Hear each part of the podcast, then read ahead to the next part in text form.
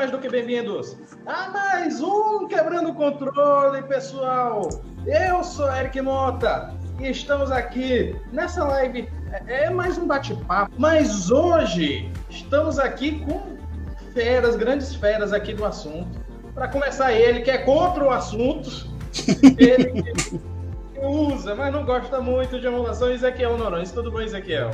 Tudo bem, meu amigo Eric, tudo bem aos nossos convidados aí também, boa tarde. A vocês que estão acompanhando a gente em mais um Quebrando o Controle. É mais uma grande satisfação estar batendo esse papo com vocês aqui. E eu espero que vocês gostem do nosso assunto de hoje, porque vai rolar uns certos mamilos na conversa de hoje. e eu espero que Eu espero que vocês se divirtam bastante com a nossa conversa e que procurem entender e aprender, que é o principal objetivo que nós temos aqui, né? Essa proposta disruptiva que é o nosso quebrando controle. Valeu. Assim. Eu sou Ezequiel assim. Norões e eu vou sobreviver jogando, não posso esquecer. Se, se eles não se divertirem com o tema, eles vão se divertir pelo menos com o fundo dinâmico dele, que é da comunidade do Mega Drive, ele que é do meu time, emulação, Daniel Gomes. Eu só digo uma coisa: emulação é vida. O cara que é contra isso e paga caro pro remake de Mario 3D tá lascado na minha lista. Assim, a gente vai discutir isso, a gente vai discutir isso mais para frente com o avançado podcast. Mas aqui conosco, o nosso convidado aqui, ele que começou a nos acompanhar e foi puxado para o assunto das últimas. Eu vou admitir, foi nas últimas que ele foi puxado. Não deu tempo nem de avisar para o host. Gutenberg Vieira. Tudo bom, Guto? Bem, boa tarde, galera. Boa tarde, Ezequiel, o Érico, Daniel. Estou aqui como usuário para falar com vocês. Pronto. O assunto. O Roxo aqui me passou aqui o, o, o, a sua ficha técnica aqui, dizendo que você é advogado de dia, gamer à noite. Exatamente. Atualmente eu tô, eu tô mais gamer do que advogado, ultimamente. É, somos dois. Eu, eu ultimamente ando mais gamer que professor, mas a gente trabalha como professor, que é o que dá dinheiro pra gente jogar, né? Mas enfim. Pessoal, sejam sim muito mais do que bem-vindos a este, que é o Quebrando Controle 57, emulação nos jogos. Então, eram bons os jogos de antigamente. Essa frase, apesar de muito pela cabeça da geração old gamer, que fica na infância ou na adolescência dos anos 80 e 90, deve lembrar com saudade dos videogames da época, como Atari, Mega Drive, Master System. Mega até concordo, o Atari nem tanto. Mas enfim, e claro, os clássicos fliperamas. Mas ter esses consoles hoje em dia está cada vez mais difícil e caro. E para muitos, uma boa saída é a emulação, mas você sabe como, é, como isso funciona? Será que podemos usar todos os jogos dos consoles antigos sem problema? É a mesma coisa que jogar no emulador ou no videogame em si? Hoje vamos falar dessas questões do nosso Quebrando o Controle. E já que trouxeram essa pergunta na chamada, eu não vou, eu não ia fazer isso, mas eu vou fazer Ei, só para alongar o programa ficar daquele tamanho que vocês adoram. E aí, jogar no emulador é a mesma coisa que jogar no videogame? Começar com o Daniel. É, o pessoal sempre fala em grupos, ah, não é a mesma coisa. Você pegar o console, e colocar a fita e ligar na televisão é igual. Você tem, ai meu Deus do céu, hum, aquelas coisas lá, aqueles, é, é, é assim, aquelas questões fisiológicas né, que as pessoas têm quando fazem outras coisas, né? Mas é, jogar no videogame e jogar no emulador depende do gosto da pessoa, né? É, quando o cara me fala é, que jogar no videogame é bem melhor do que jogar no, no, no emulador, cara, é experiência. Eu joguei no Atari, joguei no Nintendo, joguei no Master System, joguei no Mega Drive, joguei... Cara, eu joguei todos os consoles de todas as gerações, com exceção do, sei lá, é, aquele World Swan, é, e só, basicamente. Né? E Bandai Pipa, coisa de, Japão, né? É, eu pego lá, é, jogo no Mega Drive, no Mega Drive, jogo Mega Drive no emulador, a diferença que eu poderia sentir seria o input lag, né?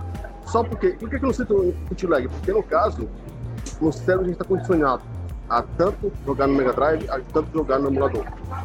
É, cara, é, é uma questão de experiência, né? E se você se força a achar que emulador é inferior ao console, é porque você quer realmente dizer que o emulador é ruim. Contra outra coisa. Ao ponto que, né, se for pegar, por exemplo, o emulador do PlayStation 2, o PCS X2, ele uhum. roda os jogos melhor que o videogame, por exemplo. Você pega o Final Fantasy XII, que tem agora remake né, no, no Xbox One, no PlayStation 4, você agora pode jogar Full HD, né, com todos os detalhes, e widescreen, cara, 4. Eu faço, eu faço isso desde 2010. No meu computador. Quer dizer, demorou 10 anos, é, 8 anos para fazer isso. Ah, justamente, é, eu, volto. Depende do seu gosto, depende da sua preferência. Pra mim, tanto faz. Por que, é que eu não jogo um videogame, cara?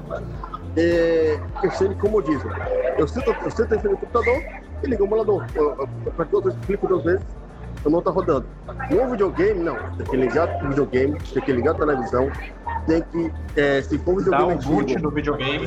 Dá um boot no videogame. Se for um videogame antigo, na, na televisão LCD vai dar problema, porque vai ser, a qualidade vai ser baixa. Eu vou ter que ter um frame mais sobre as aqui dos reais.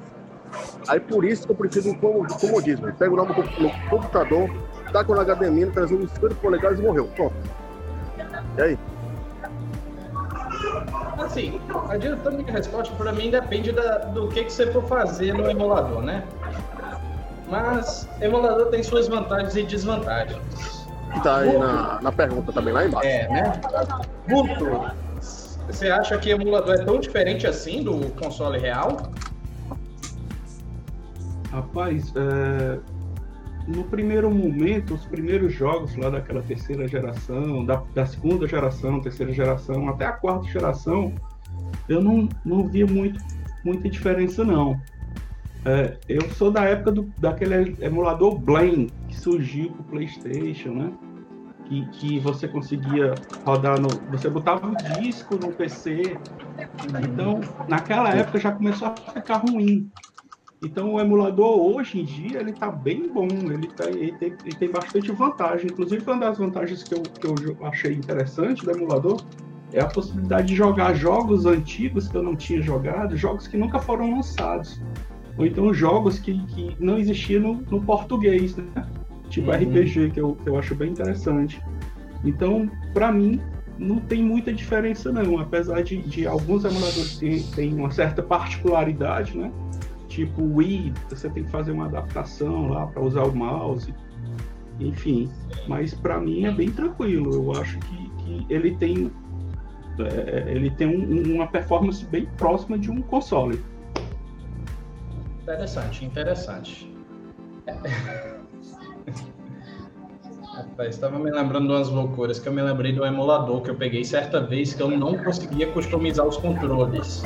As teclas eu não conseguia customizar eu jogava ele no teclado com a mão assim. Com a mão assim. O dedão era o D, o indicador era o A, por aí vai. Isso pegando as letras C, R, E, W no teclado. Rapaz, era, era uma loucura. E o pior, eu jogava super, é, Superstar Soccer nele. Mas enfim, Ezequiel, você, eu já sei qual é a sua resposta. Diga aí. Discorra aí. Amolando o facão aqui para poder começar a brincadeira. Bem, cara, é o seguinte: emulação é algo muito bacana, é algo muito útil, né? Mas tem os seus prós e contras, nós vamos expor aí já já, né? Vamos colocar todas as questões aí da emulação. Eu vou hum. colocar a minha postura de que a emulação ela é favorável até certo ponto. A partir do momento em que você não infringe nenhuma lei, a partir do momento que você está fazendo uso das coisas dentro da legalidade, a emulação é massa. Ela é válida, ela é compensável, ela é, ela é algo que você está fazendo. E existe também toda a questão da conservação digital que nós vamos falar, vamos tentar explicar, né? Agora, para mim, para mim, Ezequiel, jogar no console é melhor certo? Okay. Por mais trabalho que tenha, por mais é, difícil que seja, tá? é melhor você ter experiência de jogar no console. Por exemplo, você vai jogar Atari no, no, no, no computador, se você não está usando o próprio joystick né, do, do, do, Atari, você não vai ter a mesma sensação de quando você jogava Atari antigamente. Por mais que venham me dizer que é a mesma coisa, que não sei o que, cara, não é a mesma experiência. De você estar tá na TV de tubo, de você estar tá no videogame daquela época, de você estar tá usando o controle daquela época, tal qual você jogava, né? De você pegar o cartucho, colocar lá no, no, no videogame, no console e botar para funcionar, dar aquela velha limpada, pelo amor de Deus, não sopre. Pelo amor de Deus, não sopre. Tá? Uhum. Por favor, não faça, principalmente se tratando dos jogos cartuchos antigamente, que são raridades hoje em dia, não façam isso, que você soprando, você está colocando é, é, é, é, saliva naquele componente elétrico e você vai deteriorar ele ainda mais, né? A gente uhum. tem que esclarecer essas coisas aqui. Ah, Ezequiel, tá sendo muito chato. Tô. Tô sendo chato, né? Não se preocupem não, ele vai ficar mais é. chato daqui para mais tarde. E, e eu estou sendo chato por quê? Porque eu me preocupo com a questão da conservação, eu me preocupo com o colecionismo, eu me preocupo com a história que está sendo colocada e o mais importante, a experiência que você tem de jogar. Enfim, Agradecer a vocês que estão participando, não só aqui na, ao vivo, nessa live, mas também a todos que estão participando ao vivo no chat. Porque este programa, para quem não sabe, é transmitido ao vivo aos domingos às 15 horas. Inclusive, hoje eu quase que perco horário. Manda um abraço aqui para Geek Nordeste, que desejou boa tarde. Boa tarde para você também. Um abraço, nosso amigo Arnaldo aí, sempre acompanhando a gente. Sérgio Viana, comentando aqui, é o novo Blin. Tem meio século isso aí.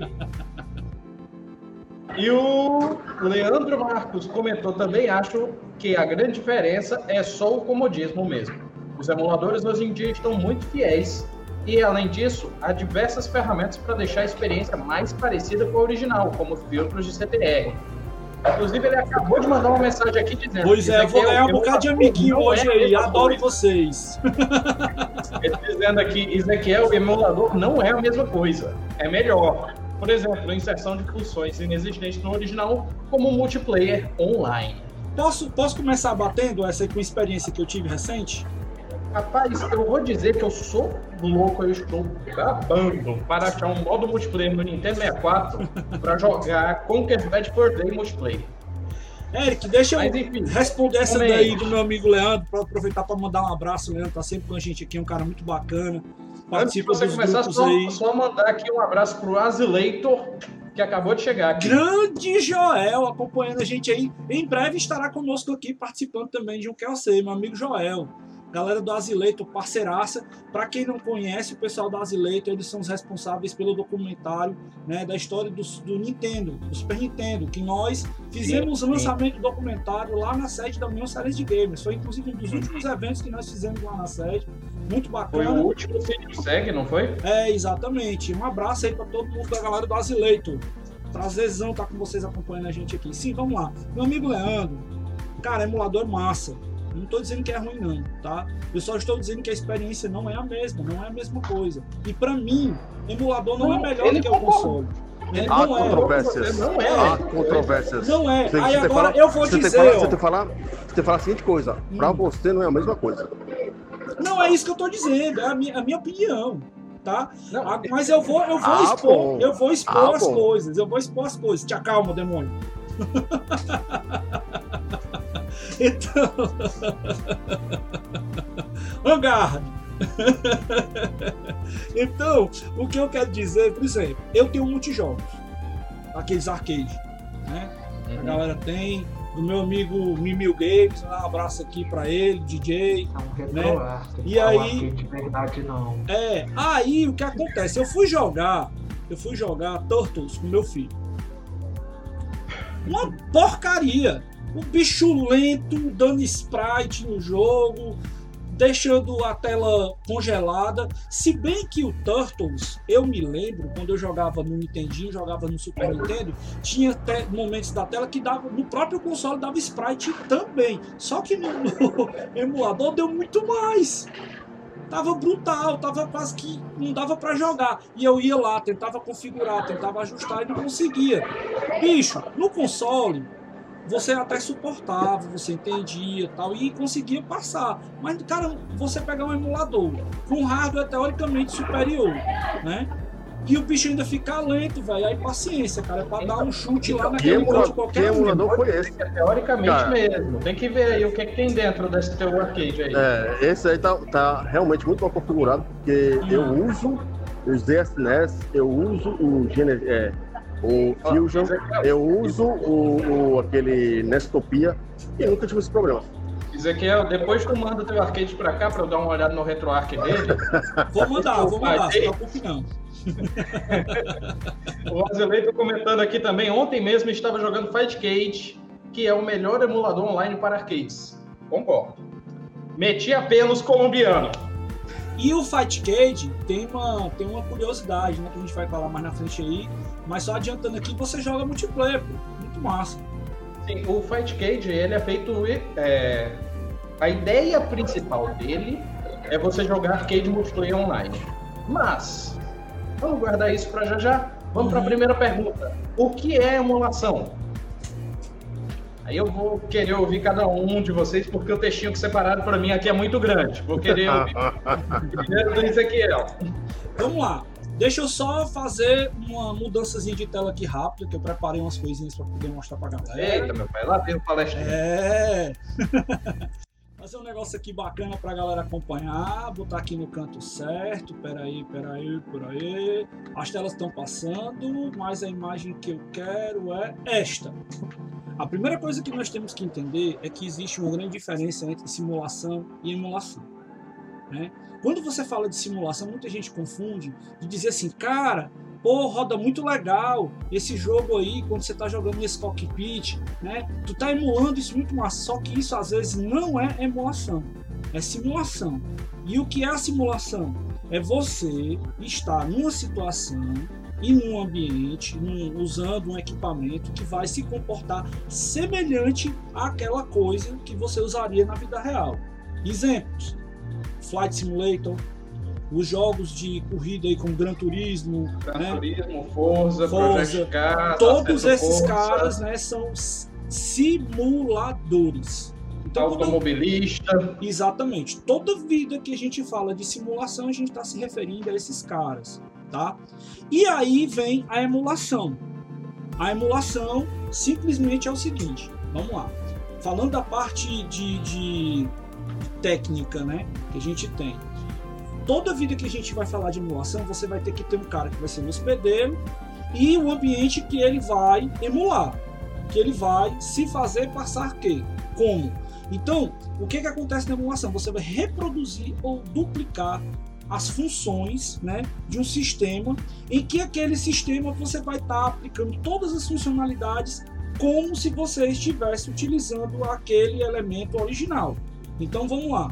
Eu estou usando o sistema operacional Windows e eu quero jogar Atari. Então eu tenho que colocar um software de camada em cima do meu sistema operacional Windows.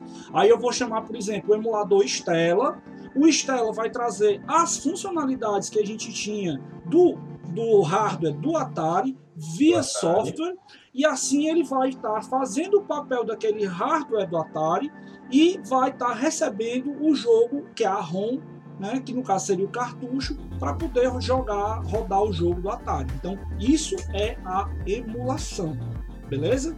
Então, pessoal, não podemos deixar também de falar né, que a emulação não é uma coisa nova.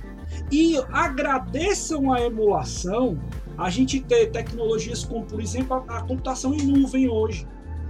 Se não fosse a, a- a- providência da emulação, a gente dificilmente teria um negócio chamado virtualização e dificilmente teria a computação em nuvem.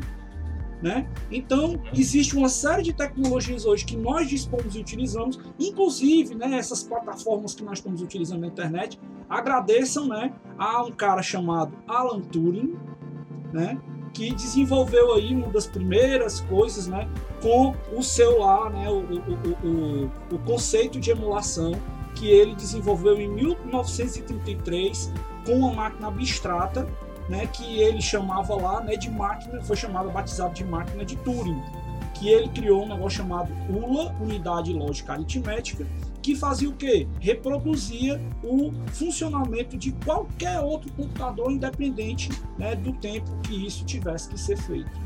Então, galera, é, é uma coisa que não é nova, é uma coisa que já foi inventada há bastante tempo e que está presente na nossa vida e não só nos jogos, mas em uma série de tecnologias que nós estamos habituados a utilizar no nosso dia a dia, beleza? Uhum. Acabou a palestra? Acabou. É, só para dar um exemplo, é, por que, que a máquina de Turing? A máquina de Turing foi criada justamente para os ingleses conseguirem descobrir é, como funcionava a máquina Enigma dos alemães. É, aí tem circuitos, que são realmente circuitos físicos, né? Que o Turing criou. Tem até, tem até aquele, aquele filme, o. é, Jogo da imitação. Jogo da da imitação. Recomendadíssimo para vocês assistirem. E aí, justamente, por que, que tem aquela máquina ali? É porque a máquina vai receber dados X, vai computar, vai imitar a máquina Enigma, a Enigma para sair Y. Uhum. Por isso que tem aqueles 200 bilhões de relés, aquela máquina ali. Nossa Que ela faz creco, um- creco, creco, creco, é, infinitamente, né? E é isso que é emulação, é imitar. Por isso que você tem o Fusion, por isso que você tem o Genesis, por isso que você tem o Nashcom. É, são programas feitos em C, em C++, em Maço, é, hoje em dia que é até o em C mais Sharp, em próximo algumas... que a gente tem da programação a nível a mais próximo da língua de máquina, né? Que a gente pode Isso. falar isso, é a linguagem C. que, que, que no caso não dá para fazer esses programas em, em, por exemplo, Assembly, porque seria tão baixo nível que literalmente não funcionaria no Windows. Teria que passar por C para ter uma mais bonitinha, né? Pelo menos. E Uhum. isso usa no Linux, no macOS, no Android, caralho 4, né? E tem lá, justamente, o emulador imita a máquina. Você coloca ROM e aperta o A, ele vai receber o dado A e vai reproduzir o dado Y na, na sua telinha no videogame, né? Tanto no seu próprio videogame, quanto no seu Windows, quanto em qualquer lugar hoje em dia, na verdade, né? Que até celular Android tem emulador. E emulador não só de videogames, né? É emulador de várias coisas. Verdade. Até a programação tem emulação, rapaz. Tem a máquina virtual Java que é a emulação pura, né? Pra você poder É, colocar o sim. Java para funcionar. Até em programação a gente tem. É, É, o, o Windows você tem que tem, é, o Windows obrigatoriamente não conhece Java. Olha assim, que porra é essa? Aí tem que fazer, né? Máquina virtual para funcionar. Exatamente. Ou Windows. Inclusive, eu- máquina virtual já me deu tanta dor de cabeça. Não, cara, eu não sei se o Eric já passou por isso, mas eu sempre passava, né? Que tipo, eu rodava no computador funcional, chegava na aula, professor, lá em casa rodava. Uhum. Pois é, pois é. Comigo não chegou a acontecer esse exemplo, mas já deu algumas dor de cabeça. Mandar um abraço aqui para a Aline Pitombeira e o Azeleitor continuou aqui. Emulador tem que configurar bem, fazer os downloads das melhores BIOS. Dependendo da configuração, o jogo fica um lixo total. O pior problema é slowdown, eu concordo com ele. O jogo não fica numa velocidade jogável. Os outros problemas dá até para engolir. Até hoje não conseguia Chupa, Daniel! Calma, isso vou- depende eu do vou- caso. Isso Eu vou colocar, caso. vou colocar a seguinte questão. Pro jogo dar slowdown no emulador, a, a máquina da pessoa que ser muito ruim. Porque- então, Pô, cara, eu roda no tava Saturn, configurado. Não, não, não, é, cara, a configuração base de emulador não deixa o jogo slowdown. Eu posso dar, eu posso assim, eu dou certeza absoluta porque eu uso o emulador há 20, é, eu uso o emulador de 97. Tem quantos anos isso aí? 23 Não. anos? Eu vou, eu vou falar no caso, eu, eu ia deixar isso mais pra frente, mas eu vou falar no caso que me deixa triste, não é nem chateado, me deixa triste. Que todo mundo fala mal do diacho do Resident Evil 2 pra Nintendo 64. Uhum. Cara, é tão bom. Eu, eu ouso dizer que é a melhor versão de Resident Evil 2. Rapaz. E, e além de ter tudo que Resident Evil 2 tinha em um só cartucho, Aham. não era duplo, era um só cartucho, ele ainda tem conteúdo extra. O grande porém. do Resident Evil 2 no Nintendo 64 que não tem no Resident Evil 2 de Play 1. Só, só, Só um um parênteses porém. rapidinho aqui, Só que o Eric mandou aí. um alô aí pra Aline, eu quero mandar um abraço. Meu amor, te amo, viu? Senão fica ruim o negócio aqui pra mim. Só tem um porém. É, o jogo pro Nintendo 64 do Resident Evil 2, feito pela Angel Studios, é, compactou todos os CGs. Os CGs não rodam a 30 não roda 30, roda 15. É porque, é porque alguma coisa tem que se perder, né? Então, não é mais completo não, cara. Tá perdendo o quadro. Mas, mas visto que eles adicionaram conteúdo e a jogabilidade é, tão, é, é boa, então enfim, a Zeleito continua aqui. Até hoje não consegui emular o Castlevania da versão do Saturno. Sempre dá um slowdown horrível. É isso aí, ó. Deixa eu, deixa eu, colocar mais eu um consegui. aqui. Deixa eu colocar mais um aqui. Vai colocar no ZFNES, né, naqueles emuladores Super Nintendo, uhum. o Star Fox pra rodar. Vai! É, porque Vai. o ZSNES, vou, vou, vou, explicar bem simples. O ZSNES foi, foi... O ZSNES ele não foi feito para rodar jogos assim. Quem roda com o Mode 7 e com. Não, Mode 7? Ah, não, não, minto, minto. Eu ia falar outra o coisa. Super Effects. É, o Super no caso, é, o ZSNES não roda o Super Effects é, normalmente, porque normalmente. ele foi ele foi deixado para trás em 2000. Se for pegar uhum. o BSNES ou Rigan, roda. Pois é, o BSNES ele roda direitinho. O S, não, ele vai rodar com computador é, ruim, pode usar o, S, é, o SNES 9X. Roda também. O SNES 9X é bom. Inclusive, eu aconselho o BSNES porque existem alguns ROMs que melhoram a experiência de jogo que são feitos especificamente para rodar no BSNES. Sim, coloquei Full HD. Uhum. Mas enfim. Bora passar para a próxima pergunta da pauta. Nem, vai, vai nem perguntar para o convidado, não. Muito, cara. Eu ia, eu ia dizer, só que não ficou muita brecha para o convidado convidar.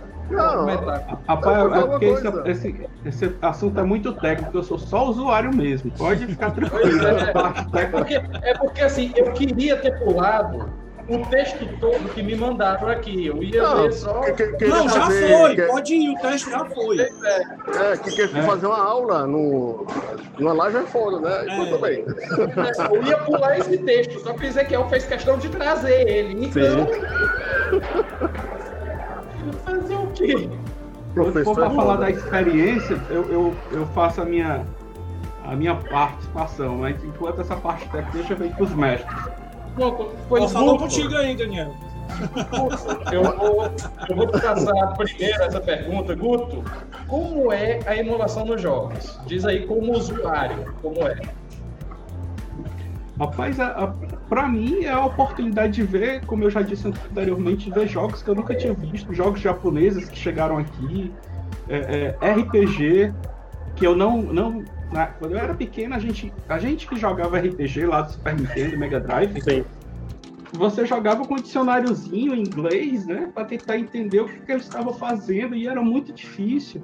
Aí de repente agora você tem o, o, os, os, os emuladores já vêm com as mãos traduzidas e você pode jogar jogos que você não tinha visto. Por exemplo, eu joguei Final Fantasy 3. Poxa, achei muito legal ter essa oportunidade que na época lá eu não passava das outras fases, eu não entendia o que, é que era para fazer, o que, é que era para buscar. Então o emulador traz essa, essa, essa vantagem para a gente, é ver jogos que a gente não viu, é, é, reviver, é, é, é rever jogos que você não porque você não você ficava com a linha, aquela barreira da linguagem que para a gente era bem difícil, né? O meu inglês sempre foi inglês de escola, então nunca tive esse, esse aprofundamento da língua. Então tinha essa barreira e ainda tinha a barreira do, do japonês, né? Alguns, alguns ROMs eram em japonês que era mais difícil ainda. E hoje em dia você tem os ROMs já traduzidos e isso nos permite ver muito mais jogos, jogar, vivenciar coisas que a gente não viu no passado. É, como usuário, isso é perfeito, é ótimo. É ótimo, é ótimo mesmo. É, Pronto. É, não, é que eu, eu vi a live do, dropando o frame eu fiquei com medo de ter travado.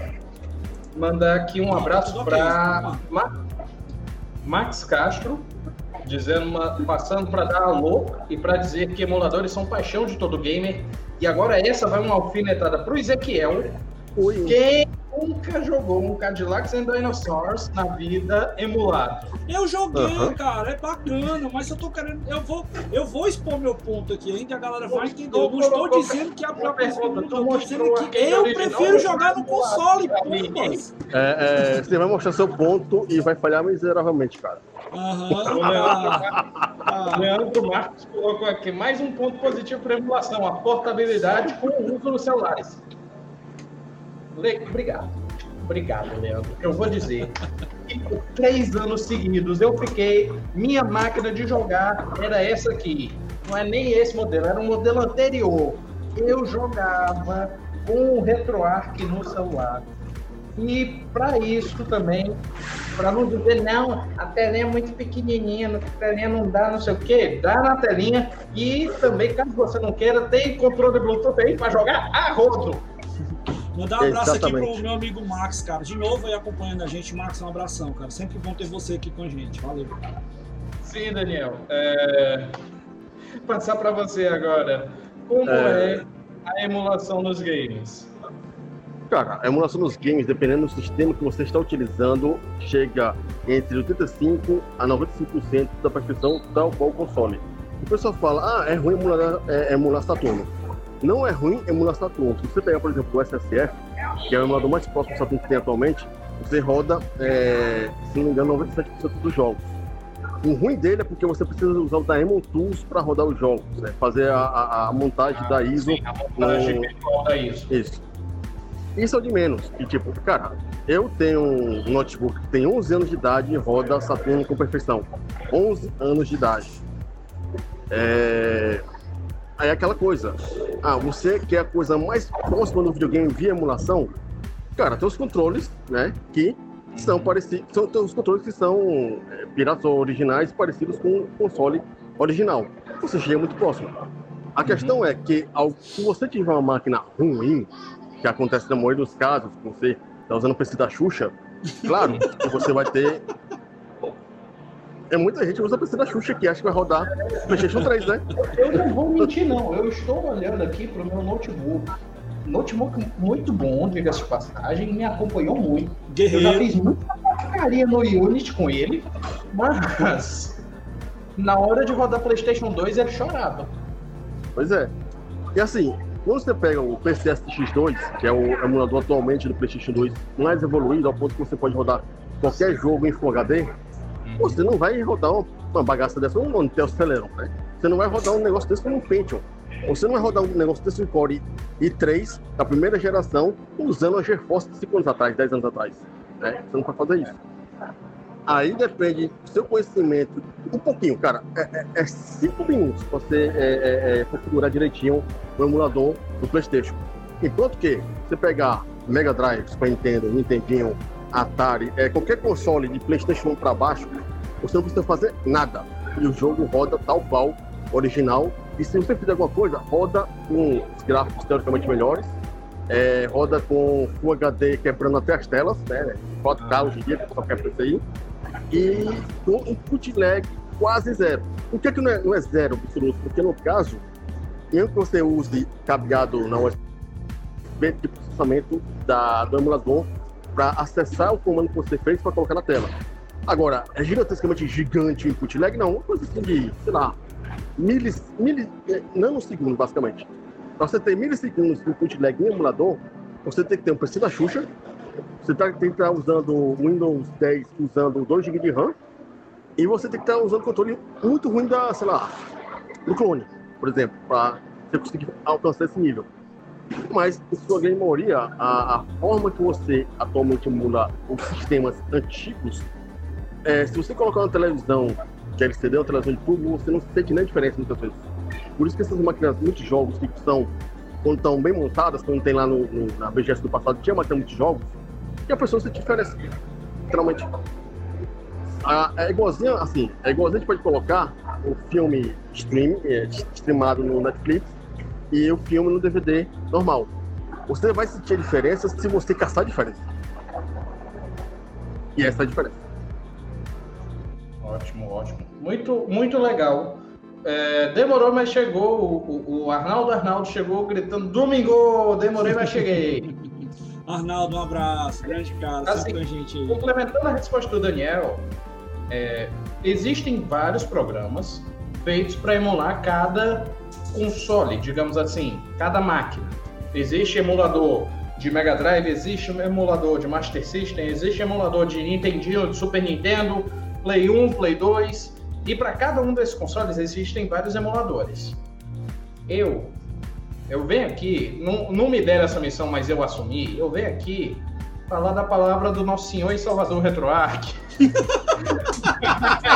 Você é, não vai conseguir convencer com o RetroArch. Cara, que programinha burocrático. Não, a minha ideia não é convencer, é espalhar a palavra. Mas, bora lá. O RetroArch, é, principalmente a versão de computador, que ela é melhor atualizada e tudo mais, e também computadores costumam ser um pouquinho mais potentes que celulares. O RetroArch é um programa muito bom, muito bom mesmo. Ele só é burocrático. Mas com o RetroArch, assim como acontece também com o, o, o Fight Cage, o RetroArch ele consegue emular vários é, é, é, várias máquinas. Ele consegue emular Nintendinho, Master, Game Boy, Game Boy Tijolo. Inclusive, o Game Boy Tijolo foi uma experiência que eu fiz para o campeonato da Milton Games do aniversário do Game Boy. É, Game Boy Color, é, Advanced, Super Nintendo e por aí vai. É, inclusive, recentemente recebeu até atualização para rodar PlayStation 2 com um core lá que eu nunca tinha ouvido falar. É, ele é incrível por rodar todas essas máquinas. Porém, ele vai ser bem burocrático. Nada que um tutorialzinho do YouTube que você veja não é muito. Mas Eu já aqui, larguei de mão. fiz a minha parte como como membro do culto aqui. Espalhei a palavra do RetroArch para vocês, Eu irmãos. acho que pior do que, do que esse culto é só a galera que idolatra Xiaomi, né? Nossa. Senhores, fiquem com os emuladores separados. É melhor. Emuladores separados é melhor, dá menos trabalho, é um menos burocrático. Não, Mas aí, cara, não- pra quem tá no, no, no RetroPie e similares é meio complicado, cara. Não, é é, o RetroPie, ele é um RetroArch. Só que É, um RetroPie.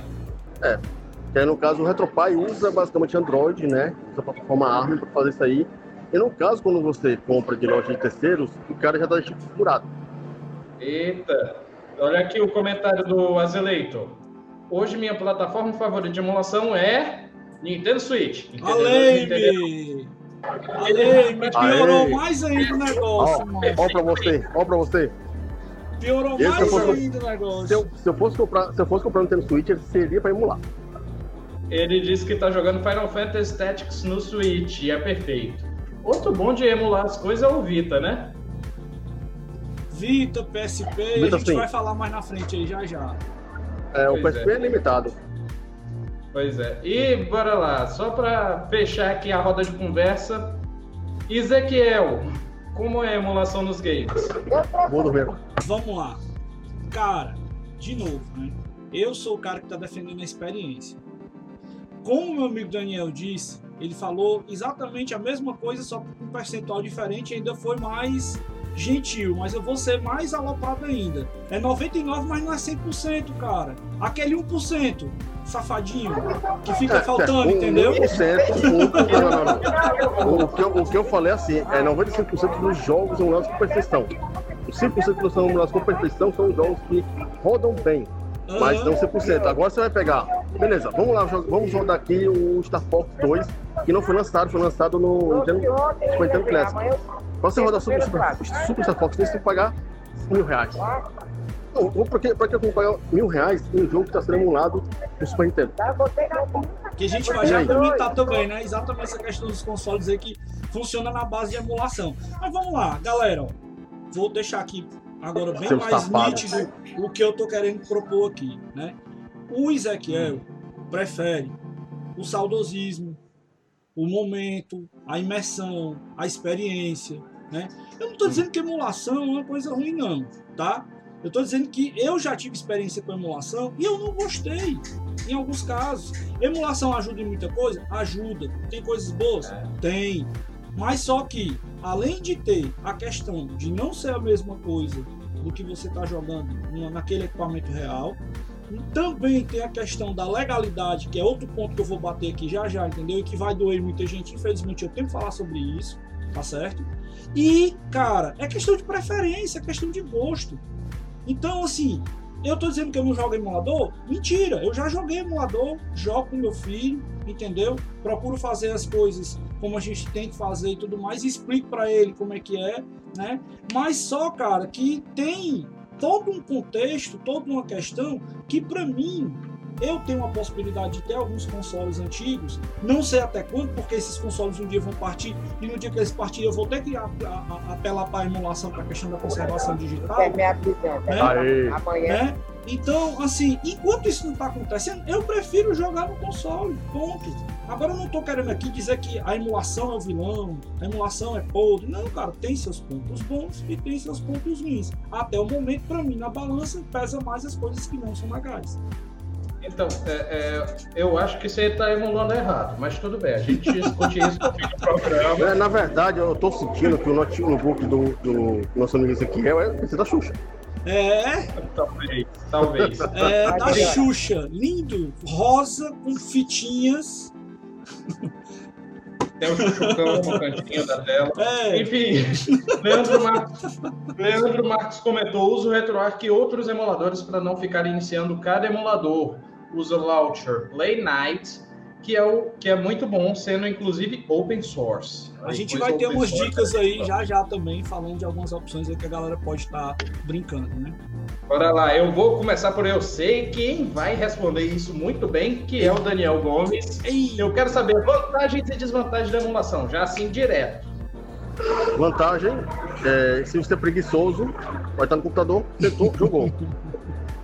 Desvantagem. Mais ou menos, né? É... Mais ou menos. Se não Hã? tiver configurado, vai ter que perder o tempo da porra, mas tudo bem.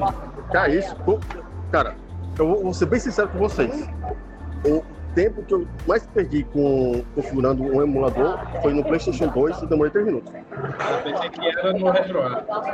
Não, RetroArch eu desisti no primeiro minuto. Não, eu quero configurar o controle e tal.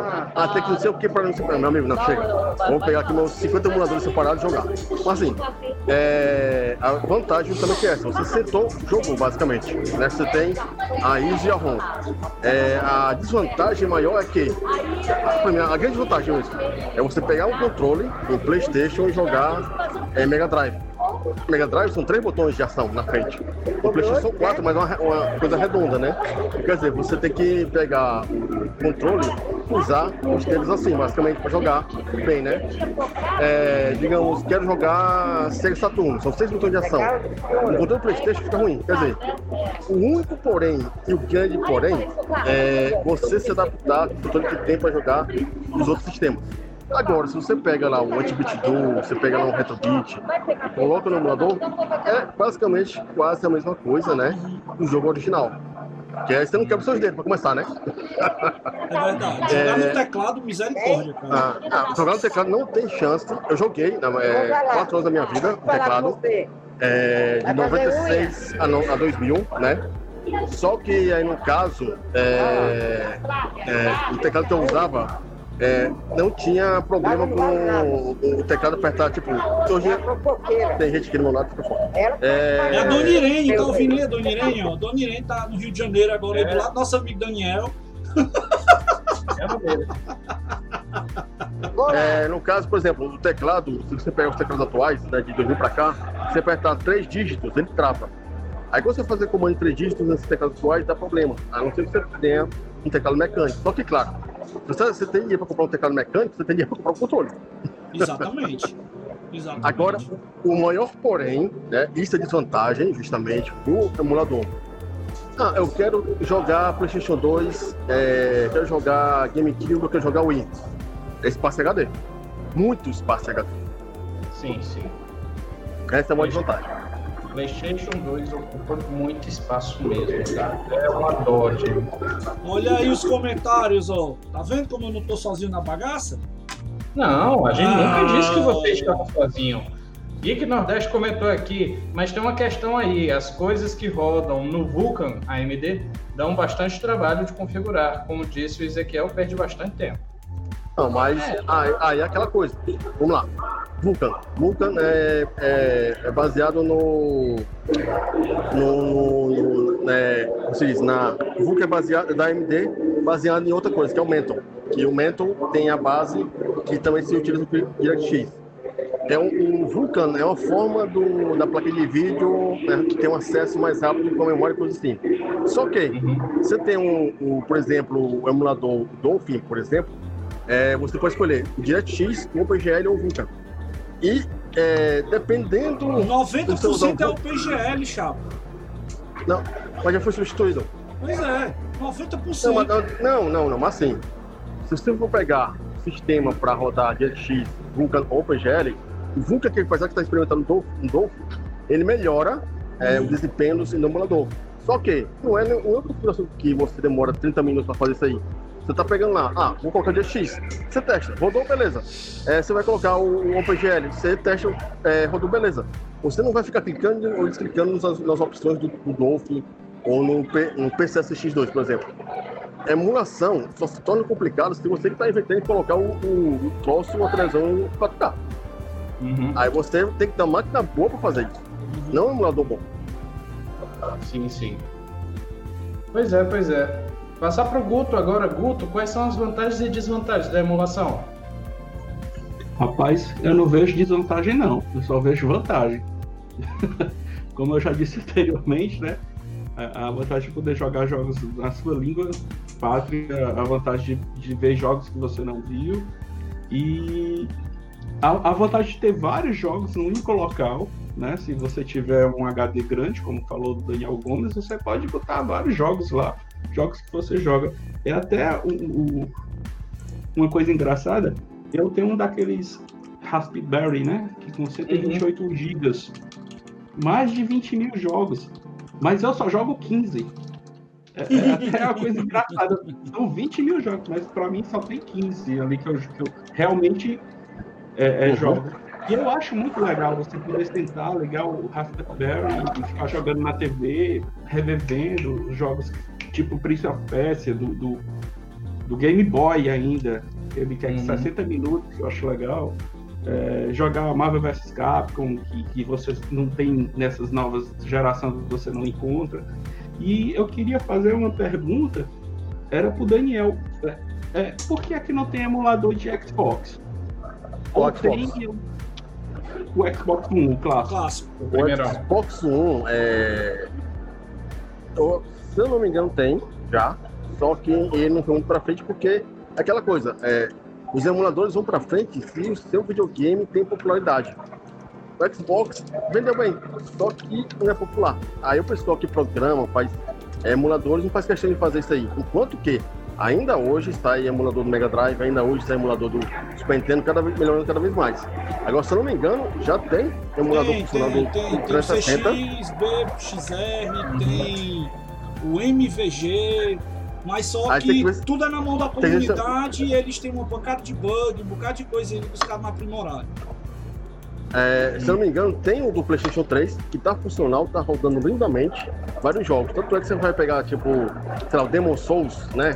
Que uh, roda no PlayStation 4 é, com 30 frames por segundo, o emulador roda 60. Certo. O Full HD. Leandro, mas aí haja máquina, né, filho? Uhum. É, máquina mediana hoje em dia. Acho mediana. máquina. Sim, é, Leandro Marcos. Antes de passar para o Ezequiel, Leandro Marcos comentando aqui que agora a emulação está indo bem. Eu quero ver na hora de começar a falar de legalidade. Nessa hora eu entro no time do Ezequiel. E por falar no Ezequiel, Ezequiel, dê aí as vantagens e desvantagens. Cara, eu quero ouvir pelo menos duas vantagens. Não, vai. vantagem tem, pô. Vantagem é o fato de você poder jogar. Por exemplo, você não tem condição de ter 30 arcades na sua sala. E Por enquanto. Eu, é, né? É. Você não tem condição de ter 30 arcades na sua sala. Então eu sou um cara que gosta pra caramba de jogos arcade. E isso aí viabiliza demais você jogar alguns jogos arcade com emulação. Isso é fato. O Mami, para mim, disparado é um dos melhores emuladores que você tem né, e, e, e, que roda mais liso do que qualquer outro que você possa pensar e a configuração dele é GG, é fácil. Né? Isso aí eu, eu, eu, vou de encontro com o que o Daniel falou. Quando você coloca o emulador né, específico para aquela plataforma e que você vai rodar aquelas ROMs que já estão todas customizadas para aquele emulador, o seu trabalho é mínimo. Agora vamos lá. Né? Aí eu vou, vou pontuar agora para desvantagem. Será que todo mundo tem conhecimento técnico para estar tá fazendo isso? Entendeu? Posso fazer uma pergunta? Pode. Na sua pergunta. Hum. Será que todo mundo tem conhecimento técnico para instalar o Windows? Mas o Windows não tem mistério mais hoje em dia, cara. Hoje Já foi seu tem, tempo. Não, pô, tem, mas é uma coisa. é mais pra galera como a gente, que somos especialistas, somos, somos é, é, que somos da área de tecnologia, entendeu? E uhum. a gente que é da área de tecnologia, quando vai pegar certas coisas de emulação, a gente se empaca.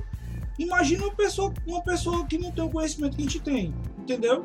Eu, pra gente. Eu digo, de novo, eu digo de novo, um tutorialzinho no YouTube já ajuda. Não, eu comecei a mexer em dois Hoje em dia, hoje em dia tem um facilitador que são os tutoriais da internet, YouTube, tudo mais, massa, bacana. Mas mesmo assim, a pessoa ainda vai ter um despego de tempo para isso, tá? Hum. Desvantagem. Outra vantagem que os emuladores têm a conservação, cara. Daqui uns dias vai ter console que não funciona mais nem a pau. Outra coisa, tem console que você nunca imaginou, por exemplo, Vectrex. A coisa mais difícil do mundo você ver o Vectrex. Eu joguei jogos de Vectrex para conhecer no emulador. MSX, você conseguiu um MSX rodando bonitinho hoje em dia para você conseguir fazer. Tem jogos incríveis no MSX, entendeu? E você só vai conseguir pegar algumas coisas no emulador. Ou então umas uhum. placas que a galera tá fazendo agora muito bacana, né? De, de MSX que você consegue rodar o sistema lá bonitinho e tal. Eu não tô lembrado aqui agora, não. Depois eu pergunto pro meu amigo Cadar, aproveitar e mandar um abraço aqui pra galera do grupo do Atari, né? Que fala bastante disso. Tem clube de MSX espalhado por todo o Brasil. A galera compra essas placas até no, no no AliExpress, umas placas que tem toda customizada para você rodar as coisas do MSX. Isso é outra questão massa da emulação, né? Agora, de novo, existe também a questão da pirataria, que a gente vai comentar mais à frente aqui, que para mim é o ponto mais deplorável né, e o ponto mais sensível e mais complicado que a gente tem nessa questão da emulação, tá? É, então, um ponto bem sensível. É, bem, bem complicado, bem complicado, e que para mim, que sou da área de tecnologia e também sou desenvolvedor de jogos, é muito complexo. É muito, é muito, como é que eu vou dizer assim, é muito sentido de falar, porque tá na minha pele esse negócio, cara. Se eu não me colocar numa postura né, de defesa desse negócio, eu tô dando um tiro no meu próprio pé e tirando comida da boca do meu filho, pô. Entendeu? Então, é, tem coisas boas e tem coisas ruins. E eu estou dizendo aqui que eu não sou aquele cara que está aqui para dizer que emulação é porcaria, como eu vejo muito cara no YouTube falando. Emulação é porcaria, emulação não presta, emulação não sei o que, dá muito trabalho. Não, cara. A gente está aqui para esclarecer e colocar para vocês que tá aí para você usar, para você conhecer, para você ter uma experiência, ver coisas que você dificilmente vai ter acesso para poder pegar, mas que você tem que ter atenção e cuidado com o que você faz. Entendeu? Esse é o meu ponto, uhum. tá? Pois é. é. Lê comentários aqui. Arnaldo Arnaldo diz vantagem ter todos os games no, no seu PS. Eu acho que ele quis dizer PC, mas se for num PlayStation, tudo bem. Desvantagem. Como o Gutenberg falou, 5 mil games e eu só jogo 15. Fique no teste. Esse, esse comentário eu achei magnífico. Vocês falaram do Windows. O maior mistério do Windows é ele funcionar direito. Magia negra. Isso se chama magia negra. Verdade. E o Azileitor disse, às vezes no tutorial do YouTube eles já disponibilizam os emuladores já configurados. Essa barreira da configuração nem é tão difícil de ultrapassar. E outra coisa, quem quer vai atrás. Tá bom então. Vamos passar para o próximo ponto da pauta. Espera aí que a pauta sumiu aqui da minha frente. Estou usando a pauta de outra forma aqui e ela acaba sumindo de vez em quando. Mas o próximo ponto da pauta é sobre os consoles e equipamentos que usam emulação. Vou passar essa primeiramente para o Guto. Obviamente que a primeira resposta mais básica é o computador, mas outros consoles que rodam aí emuladores. Gente, esse conhecimento vai, eu vou ficar devendo, mas eu vou falar um pouquinho do que eu acho que utilizava. Que, que parece que o, o Xbox clássico, né? Fazia uma emulação. Que, diga-se do... de passagem, está colocado aí na nossa pauta como um grande mito aí da emulação dos consoles retrô, né? Uhum. Pois é, era uma das informações que eu sabia que ele fazia emulação, né? E já tô vendo aqui que é um mito. Não, não, não é, não é, não é mito, não. É um mito assim que eu falo de destaque, né? Desculpa o termo ah, errado aí. Entendi. Ele é um grande hum. destaque, hum. é um grande. É um console aí que é, é muito é limitado o, e é o queridinho é o da, grande, da galera. É, pra quem tem um Xbox caixão, é o melhor console de emulação depois agora, é, também junto com o Wii.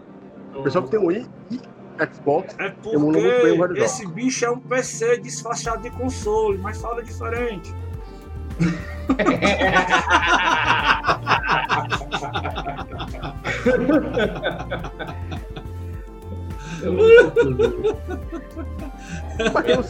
Oh, ele é um Pentium 3.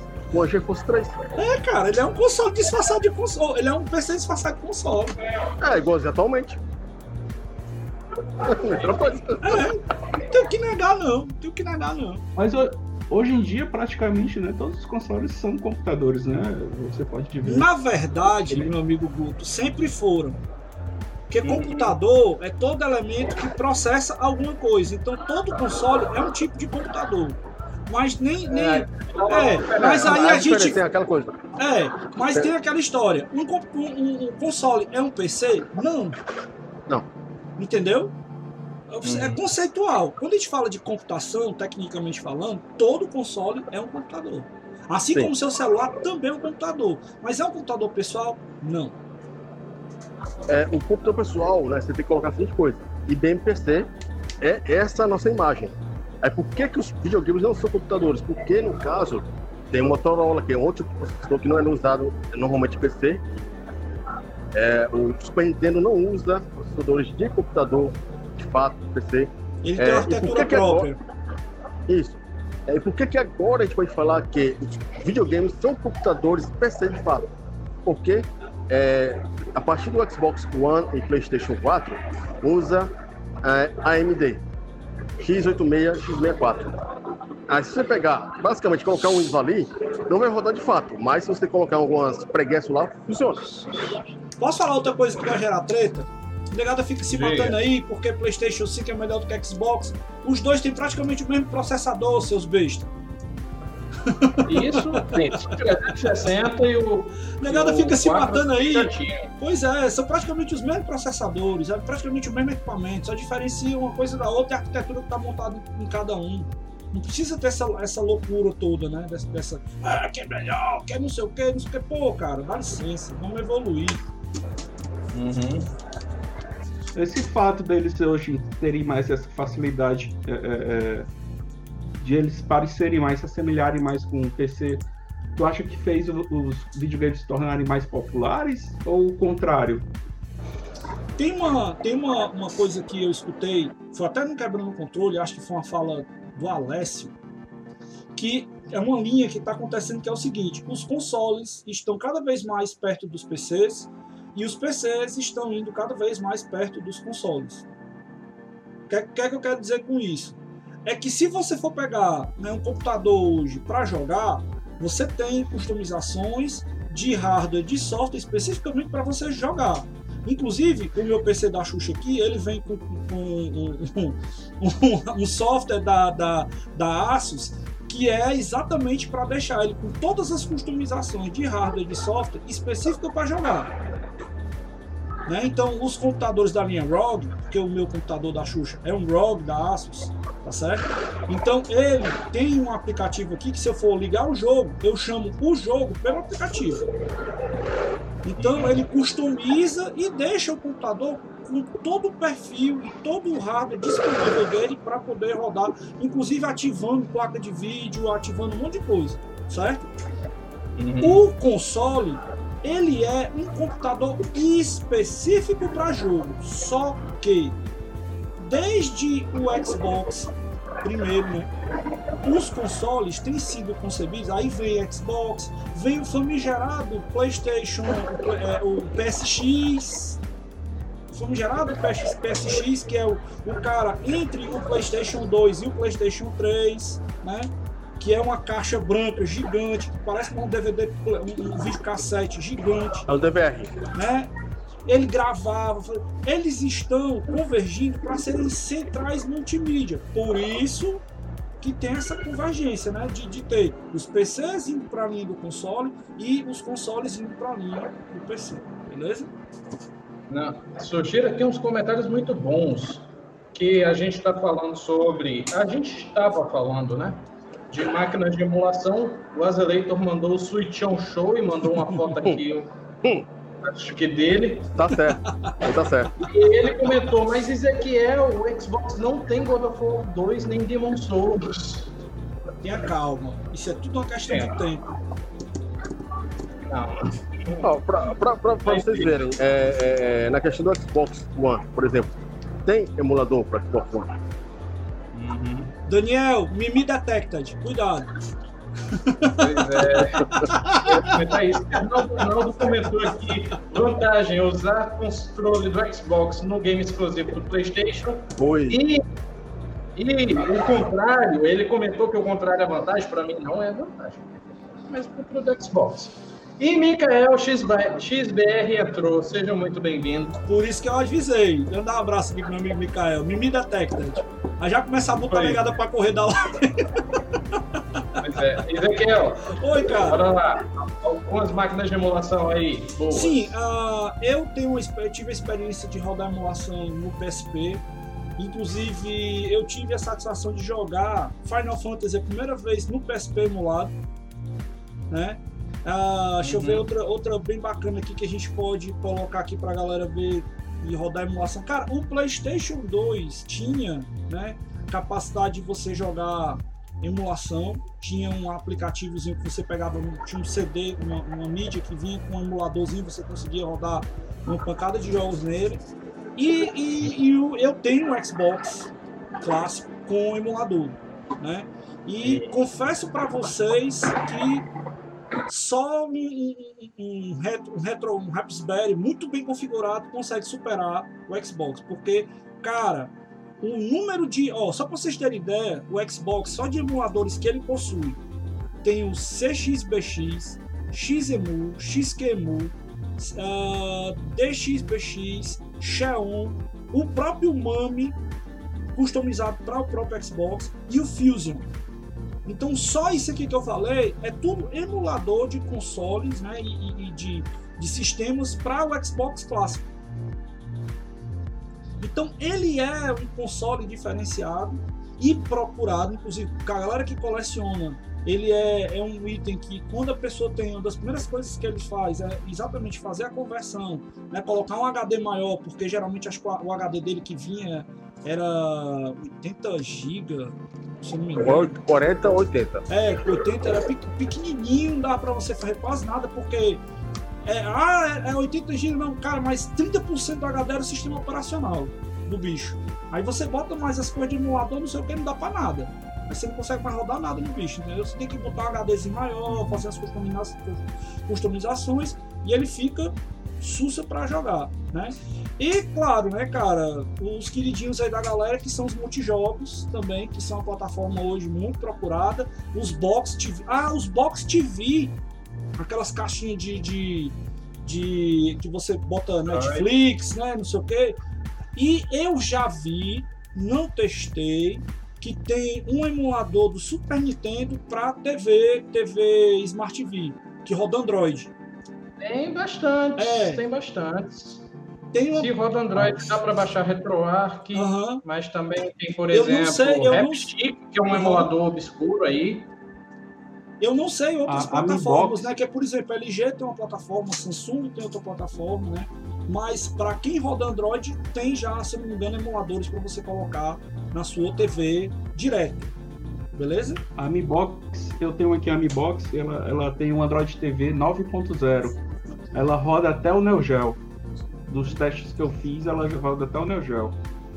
É, tentei botar o Dolphin lá, mas não deu. Eu acho que ela não tem memória nem processamento para isso. Mas Uhum. até Neo Geo, ela roda liso.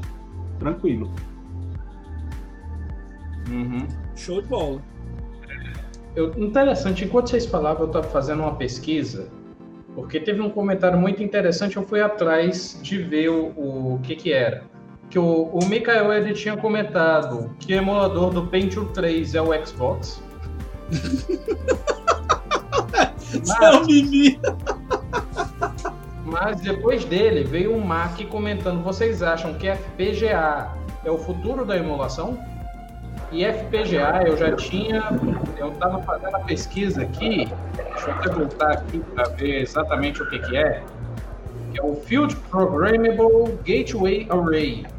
É um, é um chip, é um chip que você faz uma programação Aham. interna nele que você é, permite que ele faça processamento de dados de mais diversos sistemas. É, na verdade, um emulador físico. Exato. Aham. Só isso. Pois é. O problema Se ser. eu não me dele, engano, que é caro, esse é muito FPGA caro. é o mesmo cara que a galera tá utilizando para fazer o MSX. É, o Polymega usa FPGA. Aham. É, é- é que assim, o, o grande porém do FPGA, que ele é um processador, um chip é, especializado, que Uhum. o problema dele é que ele é caro. Isso. né? É diferentemente do emulador de software. A- a- a- mas em contrapartida, a fidelidade de processamento de dados é muito superior. Sim, sim, Muito sim. superior. Ok. Tá aqui, Aí- exatamente isso, ó. O Zemix. O Zemix é um FPGA para MSX. Que é o que a galera tava Certo. falando lá. Se eu estiver Aí, falando enquanto- besteira aí, me corrige, viu, Mimi? Mimi tá Aí, enquanto vocês estavam comentando aí antes, o Azileitor comentou aqui, o Dreamcast foi um dos primeiros que vi rodando emulador pelo CDzinho dele, lá rodando o Dreamcast. SNES. É o Blinkcast. É, Usava. Tem o Blinkcast tem também o do NES do Super Nintendo. eu sou meio atrasado, a primeira vez que eu vi isso foi no PlayStation 2. E o Mimi comentou, por que será que tem tanto emulador de PC no Xbox clássico? Mistério, né? É como eu tava falando, cara, a galera gosta. É de ter aquela Windows. caixa ali bonita na sala, entendeu? Porque quero ou não quero aquele trambolhão, é um negócio diferente. Eu- o o meu Uhum. tá aqui na, na- na minha sala, inclusive. Vou ver se eu consigo até pegar ali pra mostrar aqui pra galera. Né? E, e é um negócio que você, como um, um- um gamer, você gosta de ter aquele negócio bacana, diferenciado ali. Talvez seja mais por isso mesmo, porque o, o que ele faz, o PC faz até melhor, mas ele, na nível de equipamento console, ele disparado é um dos melhores e é o que tem mais disposição aí de emuladores, né? Um dos que tem mais. Uhum. O, o- mistério era só um, Pentium 3 x86, é, mesmo tipo de instrução, era só pegar o jogo, recompilar e pronto, tá rodando. Isso, isso. É, Então, se eu não me engano, falta só o Daniel comentar. Daniel, tem mais alguma máquina ou equipamento que usava emulação? Tirando o PC, né? É, assim, se for máquinas que usam emulação para você que coloca emulador, como eu falo, PSP, tem um i, é, o Switch faz isso aí, já mostrou, o cara já tá mostrando a alegrizão aí no chat, né? Então beleza, o Switch, é, celular, no seu caso aí você pode celular por conta disso, né? É, e temos que colocar uma coisa, tem também furto de emulador. Já viram essa? Não. a Capcom, né? Pegou o Alpha, aquele Alpha alguma coisa, é Alpha Bunny. É Alpha Bunny? É um emulador que roda os jogos da CPS 1, CP2, No CP3 CBS. e colocou naquela, naquele, naquela coisa de arcade deles. Peraí.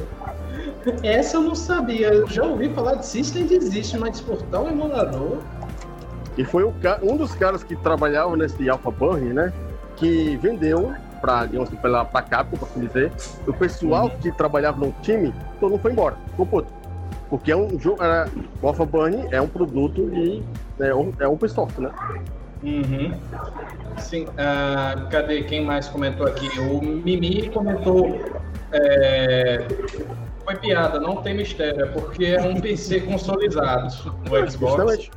É A isso aí. Cas, a Cas veio aqui dizendo: Oi, meus amigos, vim aqui rapidinho prestigiar vocês. Um abraço nossa amiga. Cas. Aí, aí- fica aquela coisa, por que será que não tem esses emuladores no 360 e PS3? Porque o PS3 e o 360 são é, PowerPC. É ARM, né? A arquitetura. se Não, não, pode PC. É, a, é. É pode PC. É a mesma do, dos antigos Macos, né, é, aqueles Macintosh. Sim, sim, sim, Ah, verdade, verdade, verdade. Pode PC, verdade. É, aí quer dizer, porque não tinha. ah, É aquela coisa, né? Tem que destravar primeiro o videogame e depois tinha que recompilar a parada pra trabalhar, retrabalhar. Quer dizer, não dá, dá graça. Uhum. Tá certo, tá certo. Então, algum de vocês tem alguma curiosidade sobre a emulação? A curiosidade em si, não, né? Mas uma das coisas que, como o Guto falou aqui, o Gutenberg falou aqui, cara, que é ma- uma das melhores coisas de emulador, é, para quem estava na época dos anos 90, entrava naquele site da CBT, Central Brasileira de é, Central Brasileira de Traduções. Pegava o IPS do Chrono Trigger, o IPS do Final Fantasy VI, aplicava e jogava em português. E o pessoal ainda fazia questão de colocar até acento nos jogos.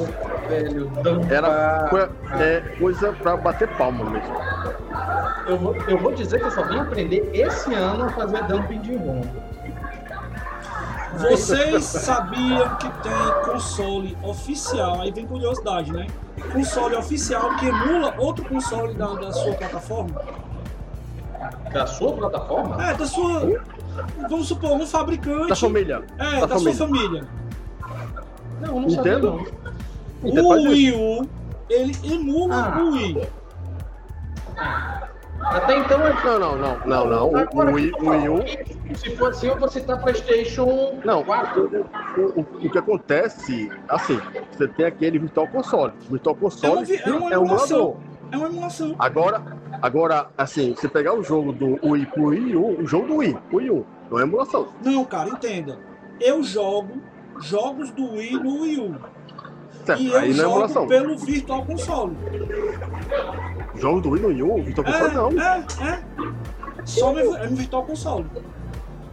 Mas é a mesma, é a mesma, é o mesmo processador.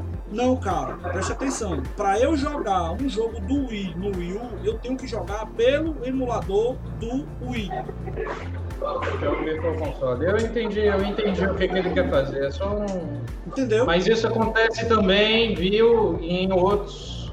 Assim, se eu não me engano, 4, PS4 para PS3 também tem alguns jogos, algumas versões que são emulação. na Aí verdade. vamos, vamos lá. Esses consoles que estão saindo agora, Classic, né? Esses Classics que estão saindo agora, boa parte, Emulador. dos, boa parte dos sistemas que estão colocados, aí vem lá.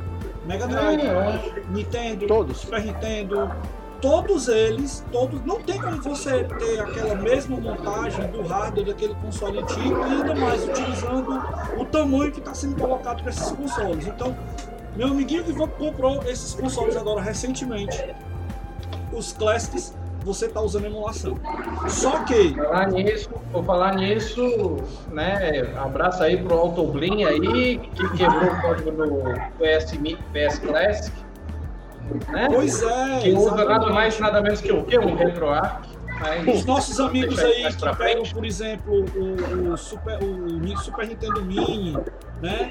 E fazem as imagens e alteram para poder colocar mais jogos, né? Uma série de coisas que estão sendo feitas aí. e- É tudo porque é emulador, cara. E o mais engraçado, é, pelo que eu li, depois vocês podem procurar a respeito, tanto o Nintendinho quanto o Super Nintendo usam a mesma, é, usam a mesma placa.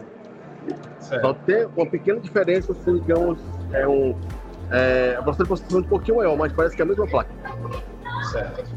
É, só passar aqui para o comentário da Cas, ela mandou um abraço e perguntou: emulação é considerado pirataria? A gente vai estar na pauta agora, eu acho, né? Desse ponto. Hum, não. Tem a Antes da gente pauta. prosseguir, é, eu queria só contar uma história interessante. Conte. Eu joguei o The Legend of Zelda, o Ocarina of Time no emulador. E isso foi mais ou menos 2002, 2003, se eu não me engano. Não se eu sinta gostei. também.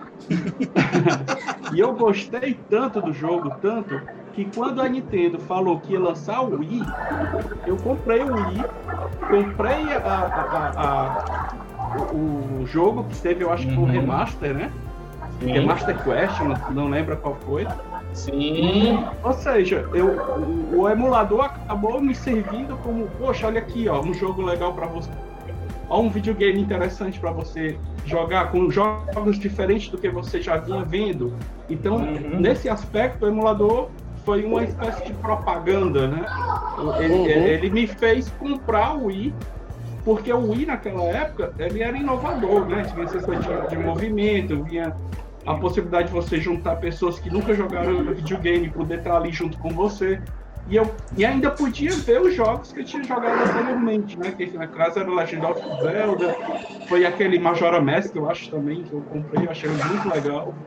Enfim, essa é uma curiosidade do, da questão do emulador que eu tenho, que eu achei bem interessante, e achei interessante colocar aqui na, na, na no programa. Falar nisso, mandar um cascudo para quem fez o Josh daquela Master Quest Facilitou muito a, o tempo da água, mas dificultou muito o jogo no geral. Rapaz, um negócio marromeno aquele Master Quest. Enfim, próximo ponto da pauta, que o Ezequiel fez questão de me lembrar pelo WhatsApp, que é assim a parte onde ele vai dar outra aula. Por isso eu vou passar primeiro para Daniel Gomes. Preservação de games antigos, é necessidade ou pirataria? Necessidade. Precisa entender alguma coisa? Porque assim, é, cara. Não, simplesmente, é, bom, é bom que dá mais tempo pro Ezequiel de secar. É, é simplesmente pelo simples fato. É, por que, que é importante é, ter ISOs e ROMs? Primeiro, primeira coisa, ROMs são colocados em chips de silício né, eletrônico, que com o passar do tempo vai morrer. Morreu você não tem como recuperar. A não ser que você seja Tony Stark, por exemplo, né? É, a segunda coisa. a, segunda, a, segunda coisa. As ISOs vêm de CDs, DVDs e Blu-rays. Esses também vão se acabar, seja por conta daquela. aquela aquele filme que tem, né? Como o DVD ou CD, né? Ou que vai acabar mesmo porque tem 25, 50 anos de existência. No momento que você guarda esses dados, né, esses dados eletrônicos em algum servidor, é, é justamente para você guardar o conhecimento histórico desses videogames. Simples assim. Agora, na questão da pirataria, aí é um outro ramo completamente diferente do que é guardar as coisas para questões históricas. São dois rumos diferentes. Porque, por exemplo, a gente sabe que ponto da, pirataria é você pegar uma coisa que não é sua e vender a cópia. Então. No momento que você vende a cópia de um jogo, de um livro, de um cadastro, de, um, de uma cueca, de uma camisa, é pirataria. Agora, se você pega essa camisa aqui, por exemplo, e guarda no museu, o pessoal apreciar, aí é pirataria. Amém! Amém! Então vou lá. Salvou metade da minha fala, tá? Vai lá, Daniel, que agora eu seguro a, a, a brincadeira agora. Vamos lá. Ah, deixa, eu colocar, deixa eu colocar um fato aqui pra galera. Existe, né? O, inclusive quem me passou isso foi meu amigo Guto. Tu quer comentar, Guto, sobre a lei? Tu lê um pouco mais a respeito, na sua visão como, como advogado? Talvez você possa até comentar é. um pouco melhor do que eu sobre isso. Senão eu vou, eu vou colocando outras coisas aqui enquanto você pega aí para poder comentar sobre aquela lei que você mandou para mim, certo? É, tranquilo. É, é, é, é bem simples. Apesar do, do, do, da gente ser advogado, né, do ser advogado, o, a, o mundo do direito é enorme, né? Então cada área tem a sua particularidade. E essa particularidade dos direitos autorais, é, eu, eu particularmente sempre fui muito superficial, até porque lá na cadeira da, da, da universidade, da disciplina, é, ela é vista rapidamente no direito comercial. E, inclusive, a gente já teve uma discussão lá que falava que é, você não pode. É, é, a, a, a jurisprudência brasileira ela acaba entendendo que a pirataria é quando você pega um produto e vende e, e ofere lucro pelaquela tua venda. Então, quando você pega o produto e utiliza só para você, por exemplo, filmes, você vai e compra um DVD e utiliza, assiste o filme joga fora ou dá para outra pessoa, é, a, a, justiça brasileira não, não vai pegar o usuário, aquele, aquela pessoa que está consumindo essa, essa, esse esse produto ilegal, ela procura quem está vendendo o CD, quem está vendendo o DVD, as lojas que fazem milhares de filmes e saem divulgando, né? Porque então, mas é me praticamente me responde aqui só uma coisa para deixar começar a espoletar a galera aqui. É, se o cara tá vendendo, é porque tem quem compra. É a questão da droga, né? Você se a, a droga é vendida é porque tem alguém para consumir. É, mas voltando ao assunto lá do, do, da questão lá do, do, do, deputado, eu até anotei aqui é a questão dos direitos autorais dos games. É, é, um deputado, o nome dele é, é Pedro Vicaia. Uhum. Ele é do, do partido do PT de Santa Catarina. Ele é deputado federal. Ele está querendo que os direitos autorais dos games caiam para 25 anos. Ou pra... seja, quando chegar 25 pra, anos. Para quem quiser é saber 50. mais aí, eita, o Daniel desconectou. Mas tem problema não, pode continuar falando aí, meu amigo. A gente vai segurar aqui que já já ele volta. Dá, vai continuando aí. A tela desconfigurou um pouquinho aqui, mas não tem problema não. Ó, só para completar aqui o que o Gu tá falando, o projeto de lei de é, é, 1992-20 que especifica a proteção da propriedade intelectual da série de jogos de jogos digitais. Vai lá, continue. Isso. Hoje, os direitos autorais protegem os games por, por até 50 anos. O projeto dele é que os games caiam, a proteção caia para 25 anos, porque ele, ele alega que a, a evolução da tecnologia está muito rápida. Então, uma coisa de 25 anos atrás não tem mais valor comercial hoje. Seria mais ou menos isso. De fato, então, se concordo, esse, concordo esse, esse projeto com isso Se esse projeto de lei passar, né? Então seria jogos de até 95, de 95 para trás, cairiam em domínio público. Então, só que tem um detalhe aí nessa história. Ele pode falar isso para jogos de produção nacional eu não posso colocar esses jogos, né, os jogos feitos lá fora, na mesma condição, porque os jogos feitos lá fora, eles estão primeiro sujeitos, aí você me corrige se eu estiver falando besteira, eles estão primeiro sujeitos à legislação local, de onde ele foi produzido, e à legislação internacional. Uma lei do meu país de algo que não tem a origem dele, difere daquela lei de onde aquele produto vem, confere? Mas isso não é, não é de todo. Por exemplo, a lei dos, do, dos direitos autorais lá dos Estados Unidos confere os direitos autorais para criações do tipo da Disney, da Marvel, da DC. Ele garante 96 anos de proteção. Inclusive, a, a do Mickey deve estar caindo agora esse ano no próximo. Então, e, inclusive, tem essa história que eles ficam empurrando, né? Eles ficam Exato, empurrando. Ele...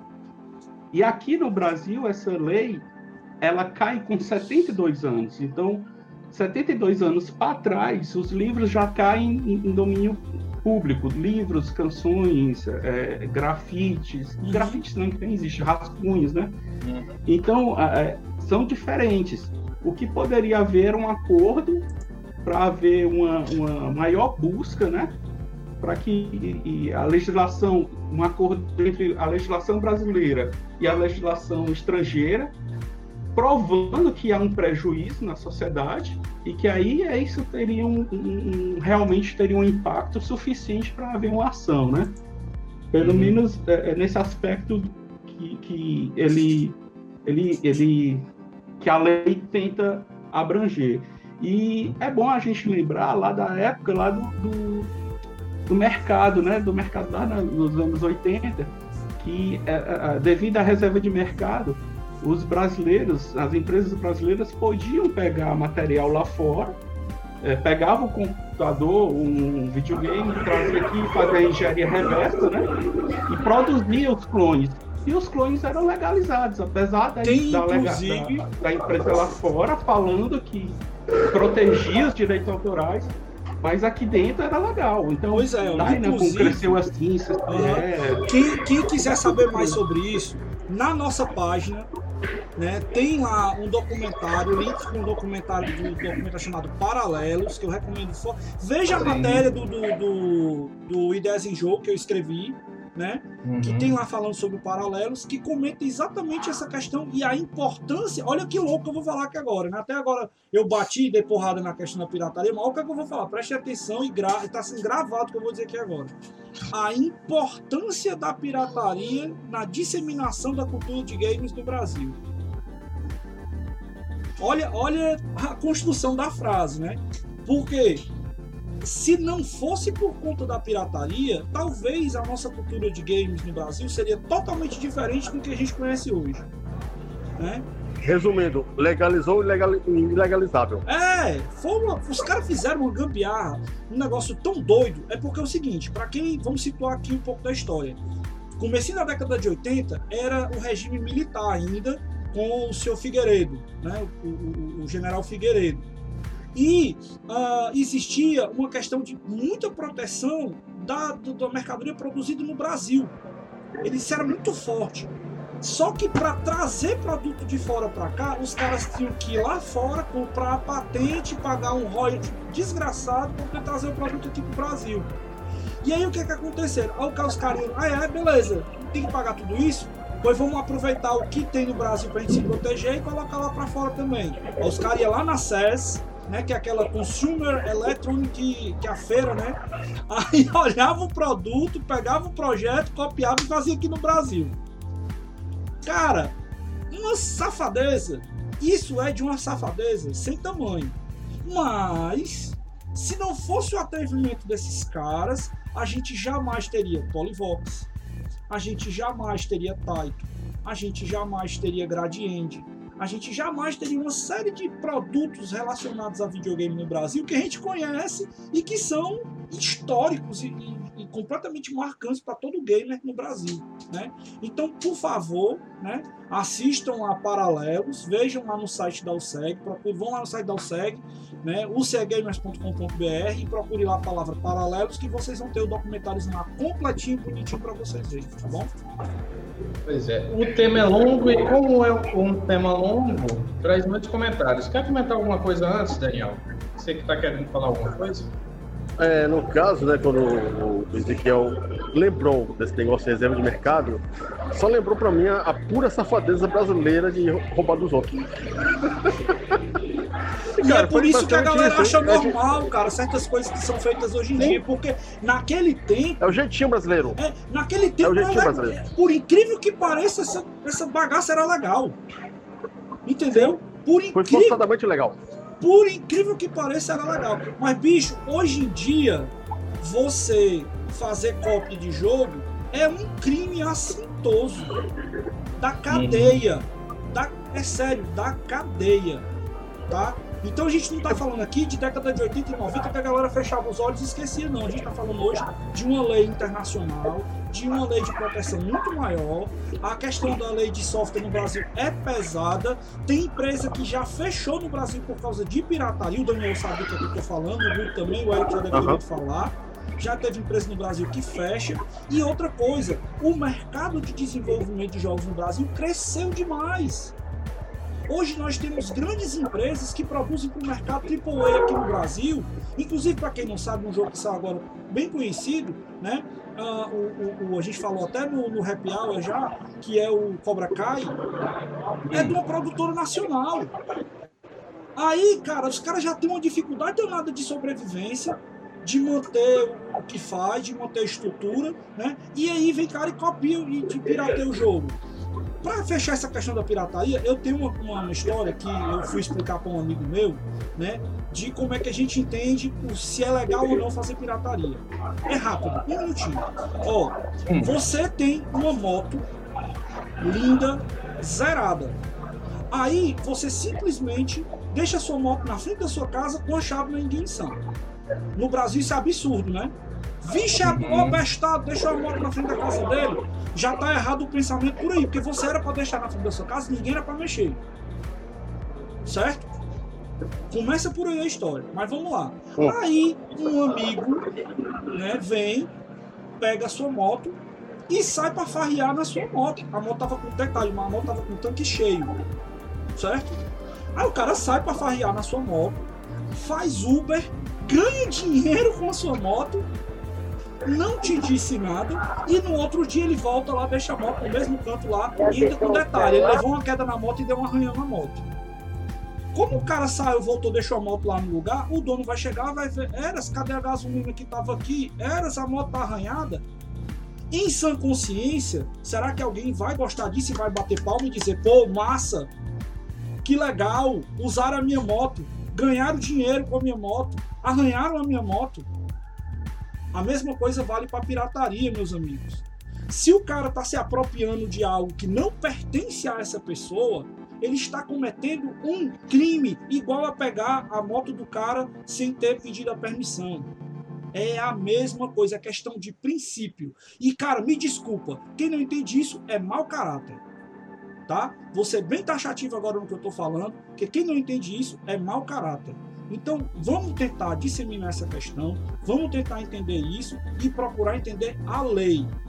Tem uma, uma, uma é, é, etlei, como é o, o, Guto, aquela é, é, é, lex, etlet, etlet, tem uma frasezinha, né? Dura lex sed lex. Pois é, a lei é dura, mas é lei. Uhum. A lei é dura, mas é lei, é para ser seguida, não é para ser quebrada, não.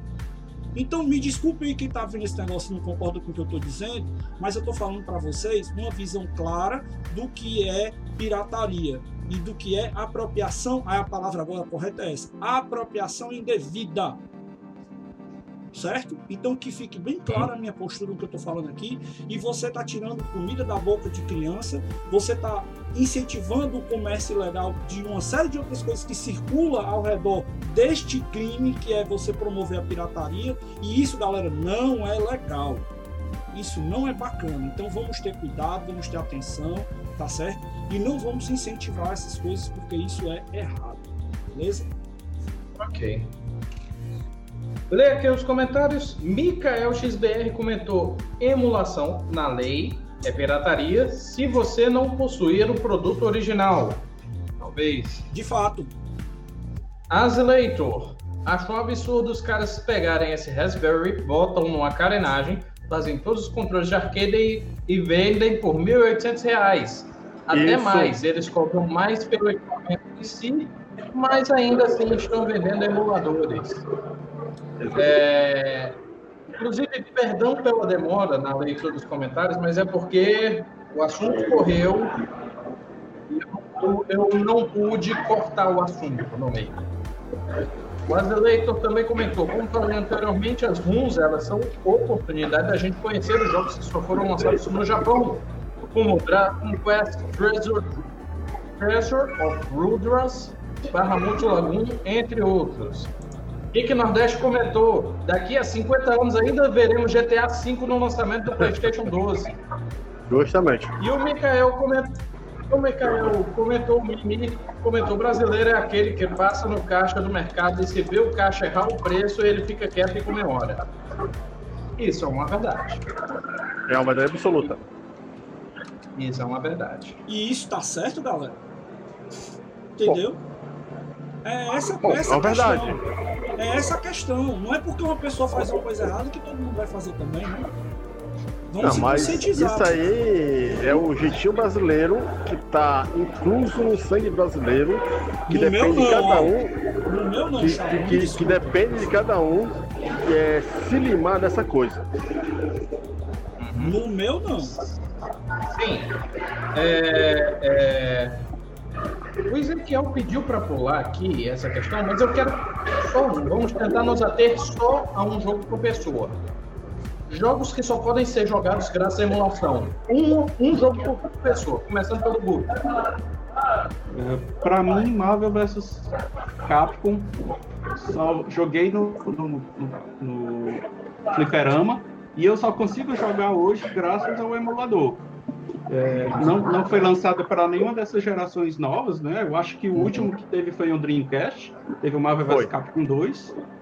E, e eu torço para que a, a, Capcom lance a versão, a versão versus do, do Marvel vs Capcom, ou, ou versus SNK, qualquer uma dessas versões, um CDzinho, como ela fez né, ultimamente do Capcom Beater Up, Capcom especial do Street Fighter 35 anos que certamente eu compraria e certamente estaria jogando. Prefiro jogar no, no PS4 do que num outro.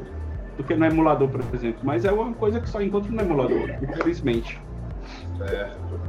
Daniel, joguinho que só dá pra jogar por emulação. Top Gear. Qualquer um, Top Gear. Curti, curti. Keiko morreu. Não, ele falou isso pra fazer as pazes comigo e a gente terminar o programa de boa. Eu sei, viu, Daniel? Gostei, cara. Você é meu amigo mesmo. Valeu. É só porque vocês estão dando. É só porque vocês estão tirando o X1 do Fight Cage, não é? Porque, se eu não me engano, a, a, a empresa que fez o Top Gear, né, que é a Kenko, que distribuía, a, a Gremlin que fez, Ah, se eu não me engano, é, não existe mais. É verdade. A juridicamente falando, é um jogo que tá no limbo. E pode É, jogar. teoricamente, teoricamente, ele virou um abandonware, não é? Exatamente. Isso. Opa, opa, Eric, segura aí que a transmissão deu uma quebradinha aqui, mas voltou, vai. Pronto. Ezequiel, um jogo que só dá pra jogar por emulação. Assassin's Creed. Não, cara. Pô, tu faz o negócio massa e depois tu dá uma barretada dessa. que a gente aplica correção de bug. Ah, Cara, eu vou citar um negócio bacana que era pra não ter falado até antes, eu esqueci, que são os homebrews, né? O que que é um homebrew? É um jogo que o- a, a- a- a- comunidade pega e faz alguma customização, ou ele desenvolve um jogo para uma determinada pla- plataforma que não está mais disponível. Então hoje você Aqui. vê uma galera lançando jogos para Atari, vou mandar um abraço aqui pro Ronister, que está lançando um jogo agora para Atari, né? E que esses tipos de, de customizações ou de novos jogos para consoles antigos só são possíveis graças aos emuladores. Porque a galera se empolga, vai desenvolver e testa onde? Nos emuladores. Então, é um negócio bacana que vale a pena a gente comentar em todos os homebrews, tá? Tá bom. Pegou aí, quis usar vários. Às vezes, é, pra mim, um jogo que eu descobri recentemente através do YouTube, não foi nem. foi assistindo, né? Nem jogou, Não. assistiu logo. Assistiu Não. jogando. É, sim, eu, sim, eu Jogou no assistindo. YouTube. Eu finalizei no YouTube, mas eu pretendo experimentar. É um jogo que ficou no Japão. Certo? Mas eu acho que ele vale muito a pena ser experimentado porque já foi feita a tradução para inglês dele. Deixa eu colocar aqui. Cadê? É esse aqui? Não Esse japonês? aqui, ó. Esse joguinho aqui, Twinkle, Twinkle Tail. Ah, eu joguei ele. Joguei muito ele. que é um joguinho que eu descobri recentemente, eu digo ó, que vale a pena. É difícil, viu? É É difícil. difícil. Essa... É difícil. Assim É como uma todo jogo difícil. japonês da época. Mas. Enfim. Antes da gente ir pro finalzinho, comentar aqui. E rapidinho, rapidinho, antes eu, eu ia me esquecendo. O, o- o nosso amigo lá do Defenestrando, né? O, o, o, Celso. o Celção, né?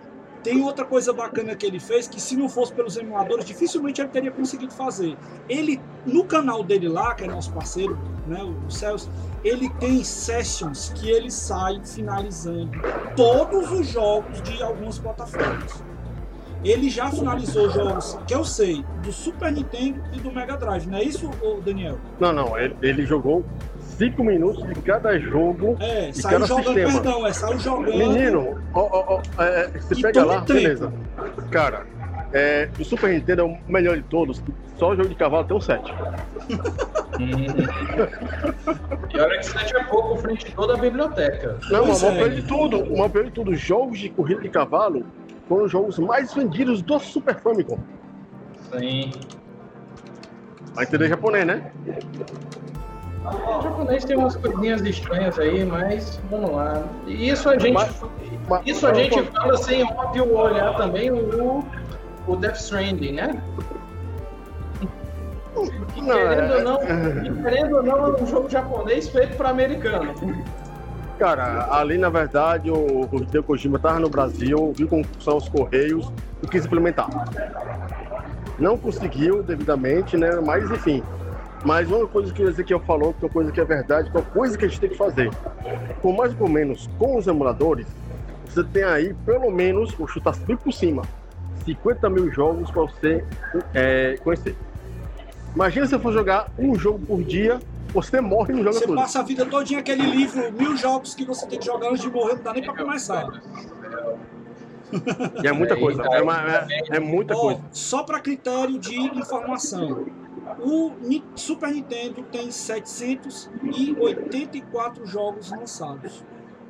Super Nintendo americano, né? O É. japonês aí tem tudo mais, tem mais. Então, meu amigo, imagina aí o trabalho que o nosso amigo Celção teve para dar um abraço aqui pro nosso amigo Celção. Você é o herói. Trabalho não, é desespero. Tem, tem jogo que, pelo amor de Deus, você fica cara, caralho, que jogo. Não, bicho, ele pra mim é um herói, cara. Eu não teria condição de fazer um negócio desse Isso ele tinha que se forçar a jogar 5 minutos, né? É, Os cinco jogos. minutos. Tá E naquela chorava quando viam jogos bons. Justamente. Enfim, né? Tem doido pra tudo, né? Leia aqui os comentários. Azeleitor comentou, outro caso que acho gaiatice das próprias empresas.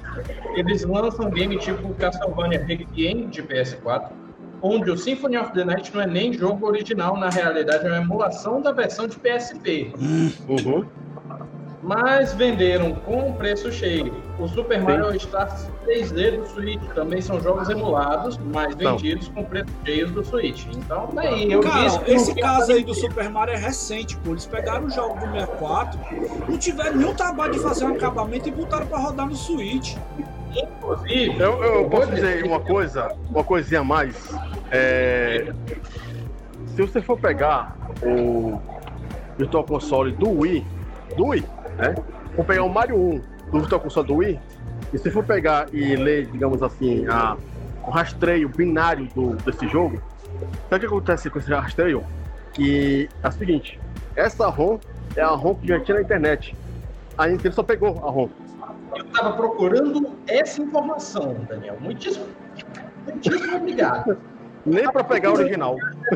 São bem feita essa comparação. Eu me lembro de ter ouvido, estava procurando aqui um- uma notícia, alguma coisa para comprovar isso. Mas sim, a Nintendo usou o rumo da internet. E, e não vou dizer exatamente é, se é com exatidão as mesmas, mas provavelmente as mesmas dos sites que foram processados. Mas aí aí. não é difícil de explicar o porquê. Porque quando você pega o jogo e faz a compilação, ele gera aquela mesma ROM que está disponível na internet. Quando você tem uma- um, um- um- sistema que você coloca o cartucho e, Sim, e ele gera né, o arquivo e a compilação disso é semelhante. Porque exatamente. é, ele vai fazer, ele vai fazer a, mesma, a mesma compilação daquela ROM. Não tem como ser diferente não, tá? Enfim, continuando os comentários aqui, o Mimi comentou: para mim, os jogos que são emulados são todos os arcades, porque é muito difícil ter um e, pra- é prati- e praticamente Sim. impossível ter todos. Cara, e tem jogos Fica de arcade fantástico. Já jogar ali pra matar saudade, inclusive. E É. Gente, e as contas compartilhadas entram como pirataria, porque tem gente que vende o jogo né, Tá. online. Tem Gente, outro- não, aí vamos resumir essa conversa aí. Jeitinho. Isso é complicação. É, é, é tenso. Mas assim, vamos lá. Existe um negócio chamado conta família, que é aceitável à prática, né? Agora, o cara pegar e vender. ó, Olha a safadeza. O cara pegar uma conta, aquele negócio de primária, secundária, não sei o que, e ficar vendendo na internet, isso também é safadeza. Tem, a- tem assim, tem a primeira coisa. É, a conta família, né? A Microsoft aceita conta família. Tanto com software quanto com os Xbox. Isso. É, que você justamente pode ter uma conta na casa do, do- do seu primo, da sua mãe, do seu pai. Você, vai ter Xbox tudo bem, né? Seu pai está longe, mas vai É. ter lá, né? É, e você vai poder compartilhar aquilo que você tem para você jogar lá, né? Com sua Sim. família. Agora, quando justamente você Mas tem, tem um limite, pé, viu, Daniel? Se eu não me engano, são, são, é, são Cinco. 3 a 5. Não era 3, eles pessoas. baixaram pra 3 depois da safadeza que o povo tava Isso. fazendo, viu? Não, é que eu não sei da Microsoft em software. Software é 5. Da live eu não sei, eu acho que é 5 ou é 3. Eu não, eu não fui Uhum. atrás de saber, que eu não, eu não faço isso. É, agora, no momento que você pega, beleza, é, junta com duas, três pessoas, né? E compra um- um- uma conta com todos os jogos da Microsoft e depois revende, você, você não é revendedor oficial. Pois é, isso aí é. Mas, aquela coisa. Eu não posso é, dizer que uma pessoa pode gastar o dinheiro dela. Mas se a Microsoft e a Sony quiserem chegar e falar e parar tudo, elas param. E quem se lasca é o pessoal que compartilha de verdade isso. É verdade. Acaba prejudicando quem faz as coisas direito, né? Ou seja, o cara, o justo paga pelo pecador, né? É de lascar. Ó. E isso já aconteceu. Isso já aconteceu na PSN, deles mudarem regra por conta da safadeza da galera. Isso já aconteceu na Steam, de ter mudança de regra por causa da safadeza da galera. E aí vai, cara. Aí vai. É a questão da consciência, pô. É só a questão da consciência. A galera tem que ter juízo, tem que ter consciência.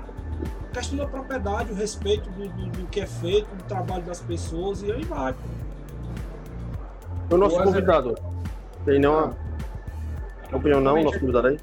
O Não, Guto, comente aí, depois eu. Guto, Não, Guto. Guto Ah, aí, Guto. rapaz. o que é que você acha aí desses compartilhamentos de conto, dessas marmotas que a negada faz aí? Rapaz, essa história do compartilhamento de conta, é, eu sei que existe, mas eu não sei fazer.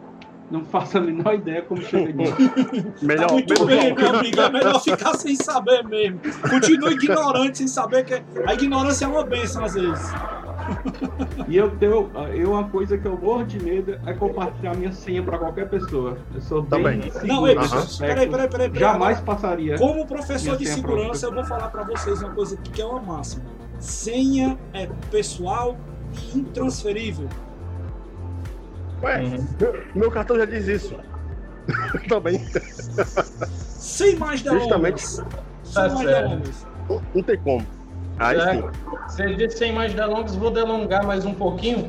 O Azuleito comentou, tô com o Ezequiel nesse daí, os malas vendendo game pirata emulado.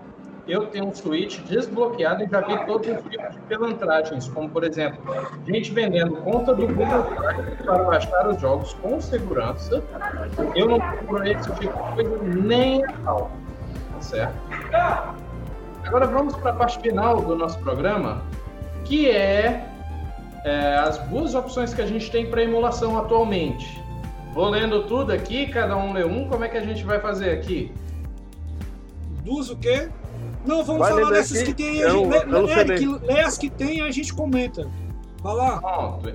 Então bora lá. Tem o Batocera, que é um sistema operacional Linux especializado em retro game disponível para PC, 80 x86 80 ou 64, e nanocomputadores como o Raspberry e o Odroid. Tem o Recalbox, é um sistema operacional livre, gratuito e de código aberto dedicado à emulação, preservação e acessibilidade de videogames antigos. RetroPie, que está aí, né? O RetroPie no meio do mundo. Projeto criado para rodar os jogos de consoles antigos em um Raspberry, utilizando como base sistema operacional Raspbian. E integrado a ele uma grande variedade de emuladores. Nesse, é, enfim, tem aqui o link do artigo. Emulator Station, um front-end open source, ou seja, código aberto, de emulação gráfica e temática que permite que você acesse todos os seus jogos favoritos em um só lugar, mesmo sem um teclado. Se mesmo sem um teclado eu não sabia não. Para fechar aqui, o último da lista é o RetroArch. Atenção, um beijo, recebam a palavra do nosso senhor e salvador RetroArch. Software front-end grade de código aberto e multiplataforma para emuladores, motores de jogos, videogames, multimídias e outros. Ele é a implementação de referências da Libreto API, projetado para ser rápido, leve, portátil e sem dependências extras. Então, Só um erro complementar nesse aí, texto. né? A gente tem tem um erro que... nesse texto aqui. É, Ele mas isso é o que tá no site oficial deles, viu? Ele é leve, ele é portátil, mas rápido assim, depende do caso. É o que tá no site deles. Agora, ó, O só pra ainda gente diferenciar. é, a gente tem que Eu diferenciar dizer- o que é que é sistema operacional e o que é que é front-end, não é isso, Daniel? Existem, Hum. existem desses caras aí, alguns que são sistemas operacionais que permitem você estar Tipo o colocando Re- Recalbox e RetroPie. Isso. E existe, né, o, o front-end, que é exatamente aquela telinha bonitinha que você vai ter a- a- Uhum. os consoles, os jogos e tal. Então, na verdade, esses caras fazem pareia, né? Você faz uma modulação com- junta esses caras para poder fazer um ambiente que você tenha um conjunto de emuladores, né? E ainda tem mais. Alguns você incorpora alguns emuladores para poderem funcionar. Então, É o é, tem o RetroArch, você roda ele em cima do RetroPie, não é isso? É o Não? contrário. É, não. Não, não. É, Sistema o é operacional. o front- o front-end. É, o RetroArch Front-End, que tem vários cores que são os emuladores, que permite você rodar vários jogos. Aí no Pronto. caso, o RetroArch pode rodar no Android, que é um, um SO, Pronto. pode rodar no Windows, que é um SO, Pronto. e pode rodar até no Xbox One, que eu coloquei. Então, funciona. Esse... O RetroArch você roda roda em roda até microondas. Em 3DS. Pronto, pronto. Então, então tem camadas, né? Tem o sistema operacional, tem o front-end e tem incorporado ao front-end os emuladores.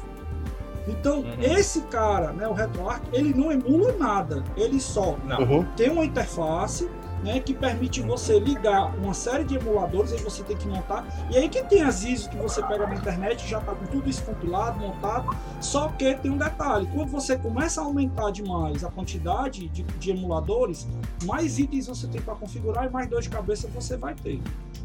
Ó, oh, que careca usando essa coisa, que careca. Entendeu? Sim. Realmente, o RetroArch ele só é chatinho justamente pelo nível de configuração que é necessário dele. Mas eu gosto muito dele, só não estou utilizando ele atualmente porque eu preciso de emuladores que consomem, tem baixo consumo da CPU. O RetroArch, infelizmente, ele consome bastante, até porque ele tem outras features, como por exemplo o replay, ele tem é, gravação, ele pode fazer, pode fazer transmissão direto dele. Isso é algo Sim. que eu nunca testei, mas é trabalhoso de configurar, trabalhoso mesmo. Além, é claro, é? de aplicação. É, além, é, é, claro, de aplicação de shaders no seu jogo para deixar ele mais bonitinho. E a parte que eu mais gosto do RetroArch, que é a integração com RetroAchievements. Que aí você transforma seu, seu console antigo num console com, a, com as conquistas lá e com medição de tempo de para speedrun, coisas assim. Enfim, é isso. Esse foi o nosso programa de hoje. Muitíssimo obrigado a todos que assistiram. E agradecer a cada um aqui que participou diretamente. Começar com o Guto. Guto, por favor, suas considerações finais e seu jabás. Ou não, talvez.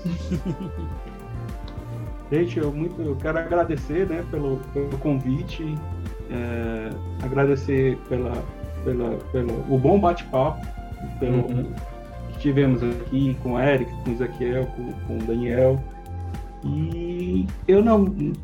Se alguém quiser me seguir, é do Gutenberg Vieira lá no Instagram, é a única coisa que eu tenho.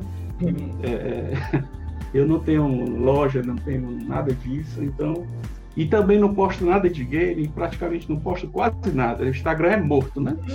pra falar a verdade, tem vala não. Pode deixar aqui, vocês me encontram no grupo. Um abraço para todo mundo. tá certo. Muito bom. Tá certo. Daniel Gomes, comentários finais e jabazinho, se tiver. Tem vídeo do CMD hoje, Daniel? Live? Possivelmente vai ter um Mega Cat hoje, né? É, o, o, o Mega Cat que eu vou fazer é em homenagem ao Ezequiel, Tô falando coisa boa do emulador, né? E Eu vou entrar nesse negócio, eu vou entrar mais tarde só pra fazer o pau. Vamos lá, me chama, que eu vou falar do Fusion, vou falar do Gens. Assim, é, aquela coisa que a gente já falou, né? Emulador é, é, uma ferramenta, é uma ferramenta ótima para conhecer jogo, sem mais e menos. Porque tem jogos aí que você vai pagar mil reais, dois mil reais, três mil reais, cinco mil reais, né? Então a gente vendo aquele Hagane por mil reais e é um jogo mais ou menos. Cara, tem um jogo, jogo do Neo Geo que é absurdo. O jogo nem tem mais, nem tem mais é, é, é, proteção de direito autoral nem nada. Os caras vendendo aí por uma fortuna um carro. É, é, um carro, basicamente, né? É... Assim, é...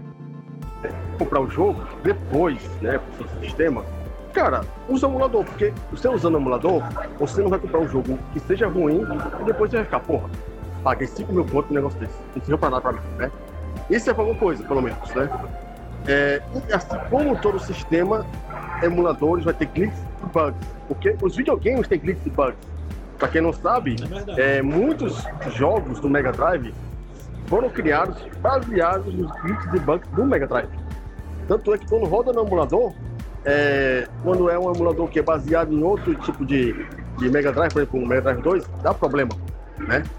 E quando a pessoa programa puramente no emulador e vai colocar no Mega Drive, dá problema.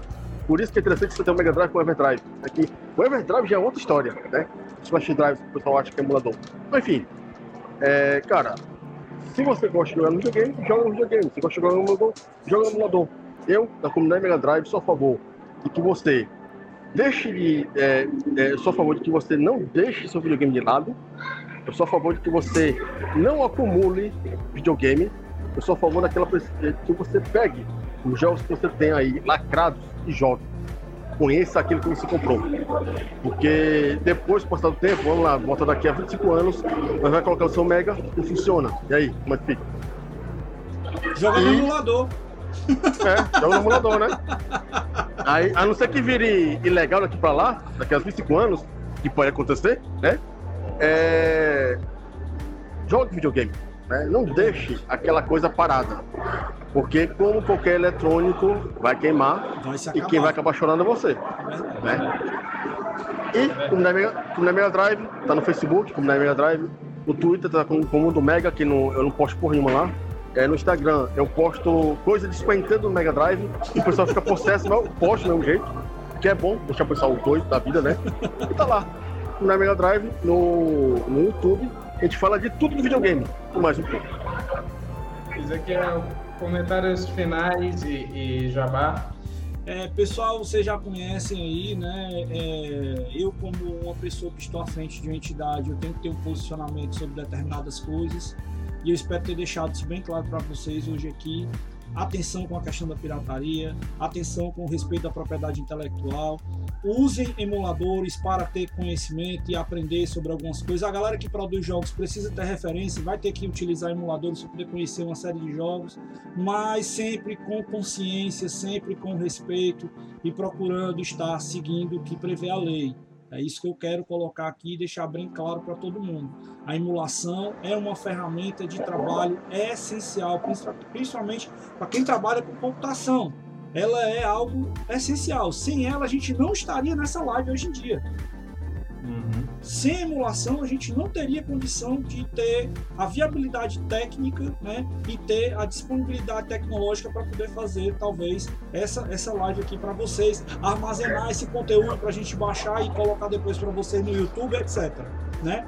Então, vamos conhecer, vamos entender, vamos procurar discutir mais o assunto. Esse assunto é muito rico, ele é muito válido, tá certo?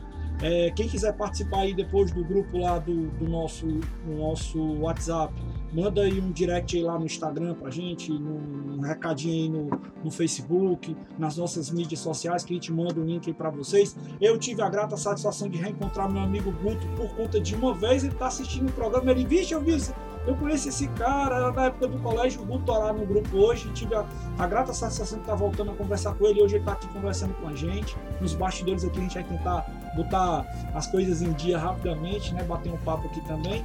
E é isso aí, galera. Eu sou Ezequiel Norões. Eu vou sobreviver jogando e procurar fazer a emulação dentro da lei. Um abraço. Eu vou fazer só a seguinte coisa, então. Eu agora é, vou pegar aqui, é, tirar minha, é, meu passaporte, o país Caimã. É, é o único local que eu puder emular, então. Eu vou para lá também para fazer as lives. Do... Enfim, Antes de dar o, as minhas considerações aqui, de dar tchau, ler o comentário aqui do Azileitor dizendo: Valeu, galera, o papo foi ótimo. Estarei, esperarei o convite de vocês para participar. Com Ele certeza. já está nos Correios. Com certeza. E, Michael, e o Mikael XBR comentou: abraço, amigos. Abraço para você também, Mimi. Meu amigo, nosso amigo Mikael e toda a galera do Videogame Database, são também parceiraços da gente aí, sempre junto. E o meu amigo pois é, Joel, é, sempre convidado, cara. Sempre convidado. Vamos ver uma, uma, uma, uma, Acho que o próximo tema, né, da semana que vem, pode soltar até alguma prévia, vai ser portátil. De repente o Joel pode estar participando aqui com a gente. Vamos ver se dá para ele estar aqui. Ah, é só, perguntar, só, só perguntar pra ele. Pra fechar Jogou esse mini... programa. Jogou minigame? Agradeço.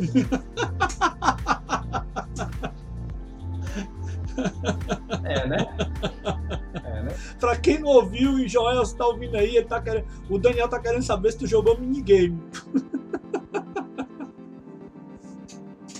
Eu, hein? Enfim. Eu gostaria de agradecer a participação de todos aqui, seja você que escreveu no chat, seja dos nossos participantes diretos aqui, ou seja você que está ouvindo este programa, seja a versão editada ou a versão podcast que sai no Spotify, Deezer e todos os agregadores de podcast. Lembrando, eu sou Eric Mota, diretor de mídias da USEG. Você pode me achar no Instagram, arroba eric.c.g.mota, facebook.com.br ericm gameplays. Além, é claro, que você pode achar o SEG no facebook.com.br UCGamers, Instagram, arroba UCGamers. E lembrando também do nosso Happy Hour, programa semanal com as notícias do mundo gamer da semana às 18 horas no Instagram. Sexta-feira, 18 horas no Instagram. É isso. Um beijo. Até a próxima e tchau.